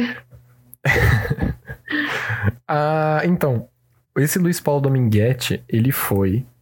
Ele apareceu lá na CPI, ele foi o cara que falou do. Estão co cobrando, tipo, um dólar por dose, sabe? Que estavam é, cobrando propina. E aí, é, a primeira coisa que passou na minha cabeça que eu te conheci no seu nível foi, foi isso mesmo. Foi isso mesmo. Olha que fofo. só os aniversários rolando. Falta só o do Vitor agora. Ih, gente, o meu tá longe. Ah, não, não tá tão longe, não. Já vai, já vai pensando no presente, tá? Boa. Eu gosto. Já vai, já vai pensando. Ouviu você, Tainá? Você nunca me dá presente? É, você também não. Eu já dei dois jogos pro, pro Vitor já. Eu tô. É verdade, o Somora, ele real já me deu presentes. Somora me dá presente. A Tainá nunca me deu nada, essa menina. Você também nunca me deu nada, esse menino. Mas eu. O Bota me deu um jogo, obrigado, Bota. Te dou tanta alegria, te dou tanto, tanto entretenimento. Entretenimento. tantos exemplos de vida, conselhos valiosos, dou conselhos ótimos para você. Lamentável. Tudo bem, tudo bem. Mas então, Iago. o Dominguete, ele entrou lá pra Também. falar sobre o, o a propina das vacinas, ele entrou lá pra falar sobre isso. E aí, mano, do nada, o cara sacou do áudio e começou a falar mal daquele Luiz Miranda, o próprio cara que é o deputado que foi lá e falou pro Bolsonaro que tava rolando bagulho na compra da vacina. Ele foi lá pra incriminar o cara. Só que a prova que ele tinha foi desmentida pelo próprio Luiz Miranda, praticamente ao vivo. E aí os caras estavam falando que esse Dominguete era uma testemunha plantada pela oposição. Porque o que, que acontece? Quem chamou o Dominguete foi o pessoal. Aliás, da oposição não, desculpa. Do governo. Porque o que, que acontece? O Dominguete ele foi chamado pela oposição. O pessoal da oposição, né, que é contra o Bolsonaro, foi lá e falou: chama o Dominguete, que ele é o cara que falou da propina do dólar lá. Aí o Dominguete foi, mas ele quase não falou dessa propina. Ele se focou em um determinado ponto em queimar o filme do Luiz Miranda. E ok, a gente sabe que o Luiz Miranda é deputado, ele tem um passado meio complicado, o cara já tá envolvido em rolo, ele não é flor que se cheire, disso vocês podem ter certeza. Mas ele apresentou uma denúncia concreta baseada em diversas coisas. Ele tinha áudio de zap, ele tinha foto, ele tinha é, conversa vazada que ele colocou no, no bagulho, tinha contrato, tinha invoice, ele tinha tudo para fazer o negócio. E esse brother, o Dominguete, ele foi só com um áudio para falar mal do Luiz Miranda. O Luiz Miranda ele se defendeu, falou que era tudo mentira, virou uma puta de uma treta, quase prenderam esse Dominguete, tomaram o celular dele para apurar o negócio e falaram que esse cara, ele era uma testemunha plantada pelos governistas, que foi chamada pela oposição e que entregaram para esse cara uma história para ele contar lá para poder desviar a atenção da treta que estava rolando com relação à compra das vacinas da Covaxin. Ou seja, hoje o bagulho foi muito louco, mano. Eu saí de casa, os caras estavam discutindo se eles iam prender o brother ou não, mano. Melhor que novela, exatamente. E é por isso que a gente tá trazendo isso para esse podcast. Porque além da gente querer informar você sobre política, a gente acha que a CPI, ela é uma novela só porque eu reclamei que terça foi devagar. É, mano, porque o Wizard tava falando lá que não fazia nada, que não falava nada. Pois é, mano, quem dera. Toda quinta-feira é um plot twist diferente, mano. Eu não vou me aguentar assim. A gente acha, de verdade, que a CPI ela é um grandíssimo entretenimento e que ela pode te é, dar muitas informações. Sabe? Ela pode te ensinar muita coisa sobre política. E também te deixar muito entretido. É como se fosse um House of Cards.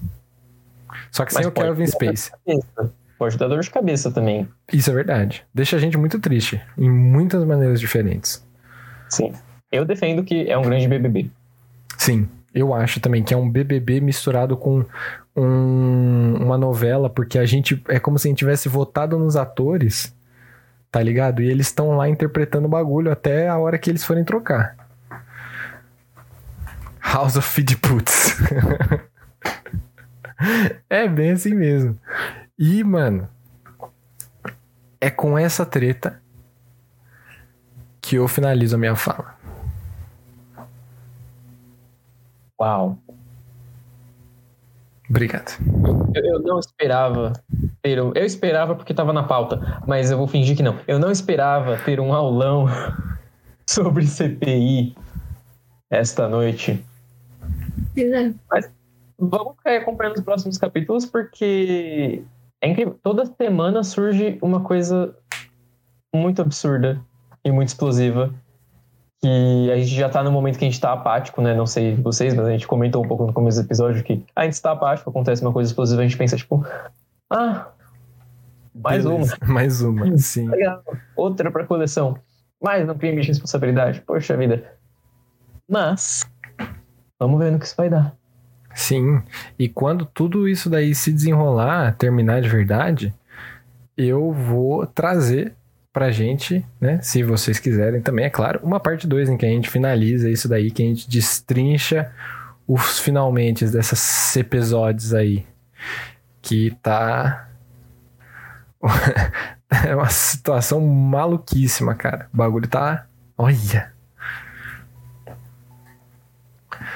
Pior que eu concordo e nem tenho mais, nada mais para falar. Meu, mas é isso. A gente também não tem isso que é. A gente tá na décima semana de trabalho. Ainda tem mais coisa para acontecer. Então, vamos ficar esperando aí pelos, próximas, pelos próximos episódios dessa novela que passa aí toda semana. E só vai ficar chocado quando vazar o vídeo do Bolsonaro transando com o Carluxo. Meu Deus. E a gente já falou sobre gente feia aqui no episódio hoje. Eu acho melhor a gente encerrar o assunto de gente feia, porque o estômago já tá revirando. Sim, sim. E encerrar o episódio também, que ele já tá ficando gigantesco. A gente prometeu pra Taineira que a gente não ia passar da meia-noite, a gente já passou. E a Taineira é, também precisa descansar. da noite aqui pra gente. Exato. Eu queria muito ter pensado em uma resposta pro seu comentário anterior ali, mas eu não consigo. Eu tô encarando ele, eu não sei o que dizer, eu não sei nem o que sentir. Situação Obrigado, eu acho. Mas eu queria deixar registrado que eu notei. Ele foi notado, tá bom? foi, foi registrado. E é isso, galera. Umas fotos semana passada. É, a gente vai trazer aí, a gente vai deixar vocês atualizados com relação a isso. Mas na semana que vem a gente não vai trazer esse episódio novo, hein? A gente vai trazer outras coisas, coisa nova, coisa diferenciada. Vocês não esperem por esperar. Exato, coisa boba, coisa pouca. Exato. E não esqueçam de mandar aí pra gente também no chat, se vocês quiserem, ou na DM, também lá no Instagram, a gente vai mandar nossas redes sociais agora. É, vocês podem encontrar a gente em diversas redes sociais aí, então vocês podem mandar uma DM pra gente pedindo aí coisas que a gente vai avaliar e a gente pode fazer esses episódios, hein? Começando, tem vaga pra DM? Tem temas legais, por favor. Exato. Sem fanfic do Bolsonaro, pelo amor de Deus, hein? Antes da gente falar nossas redes sociais, eu posso sugerir uma coisa? Por favor. Não me mata, Tainá, não me mata. É, como hoje é um pouco difícil da gente recomendar coisas, porque é um assunto que não tem nada a ver para recomendar coisas, eu só queria perguntar para vocês aqui um, um, um bate-bola, jogo rápido. Eu quero que vocês digam para o público três coisas, aproveitando a onda que está rolando agora no Twitter, três coisas que seriam que, que vão ser ilegais durante o governo de vocês. Valendo, vai. Três coisas ilegais do meu governo? É. é.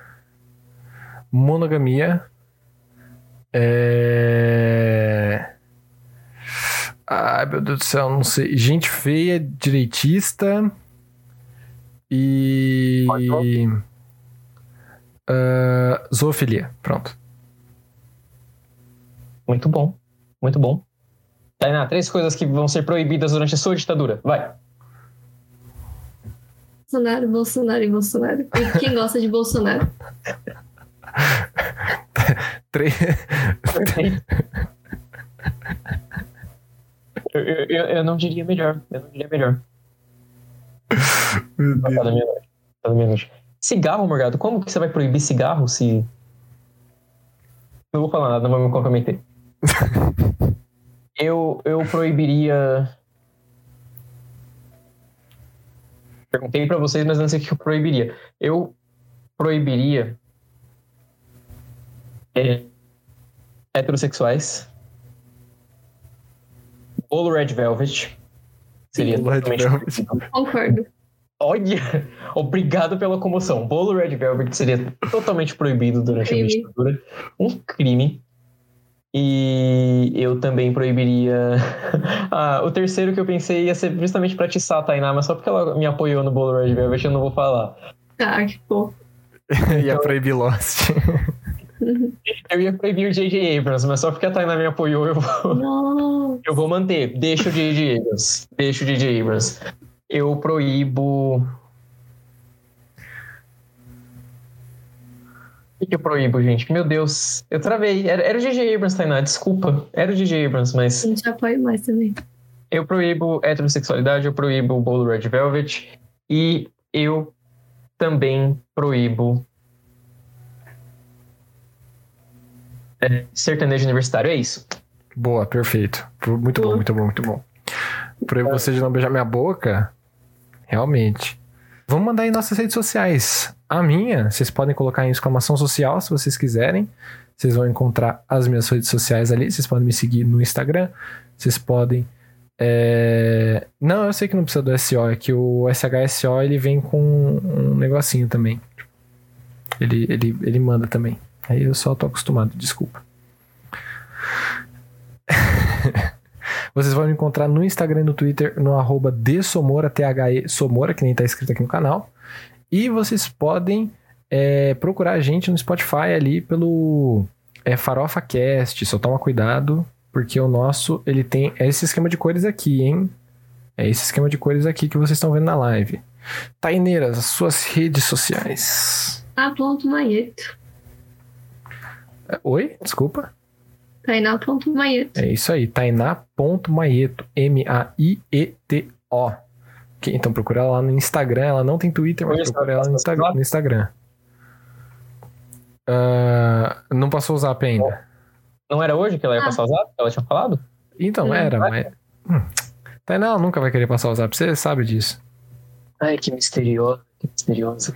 Obrigado, Morgado, seu lindo. Obrigado por ter trazido aí. Procure a gente lá no Spotify ou entre nesse link que o Morgadinho mandou ali e segue a gente, porque aí vocês vão saber toda vez que a gente lançar um episódio novo.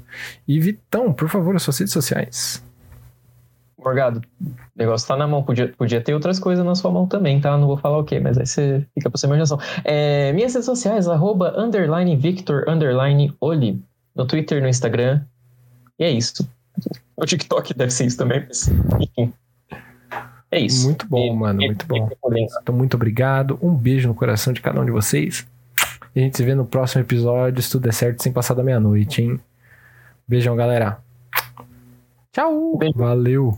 É. Bora.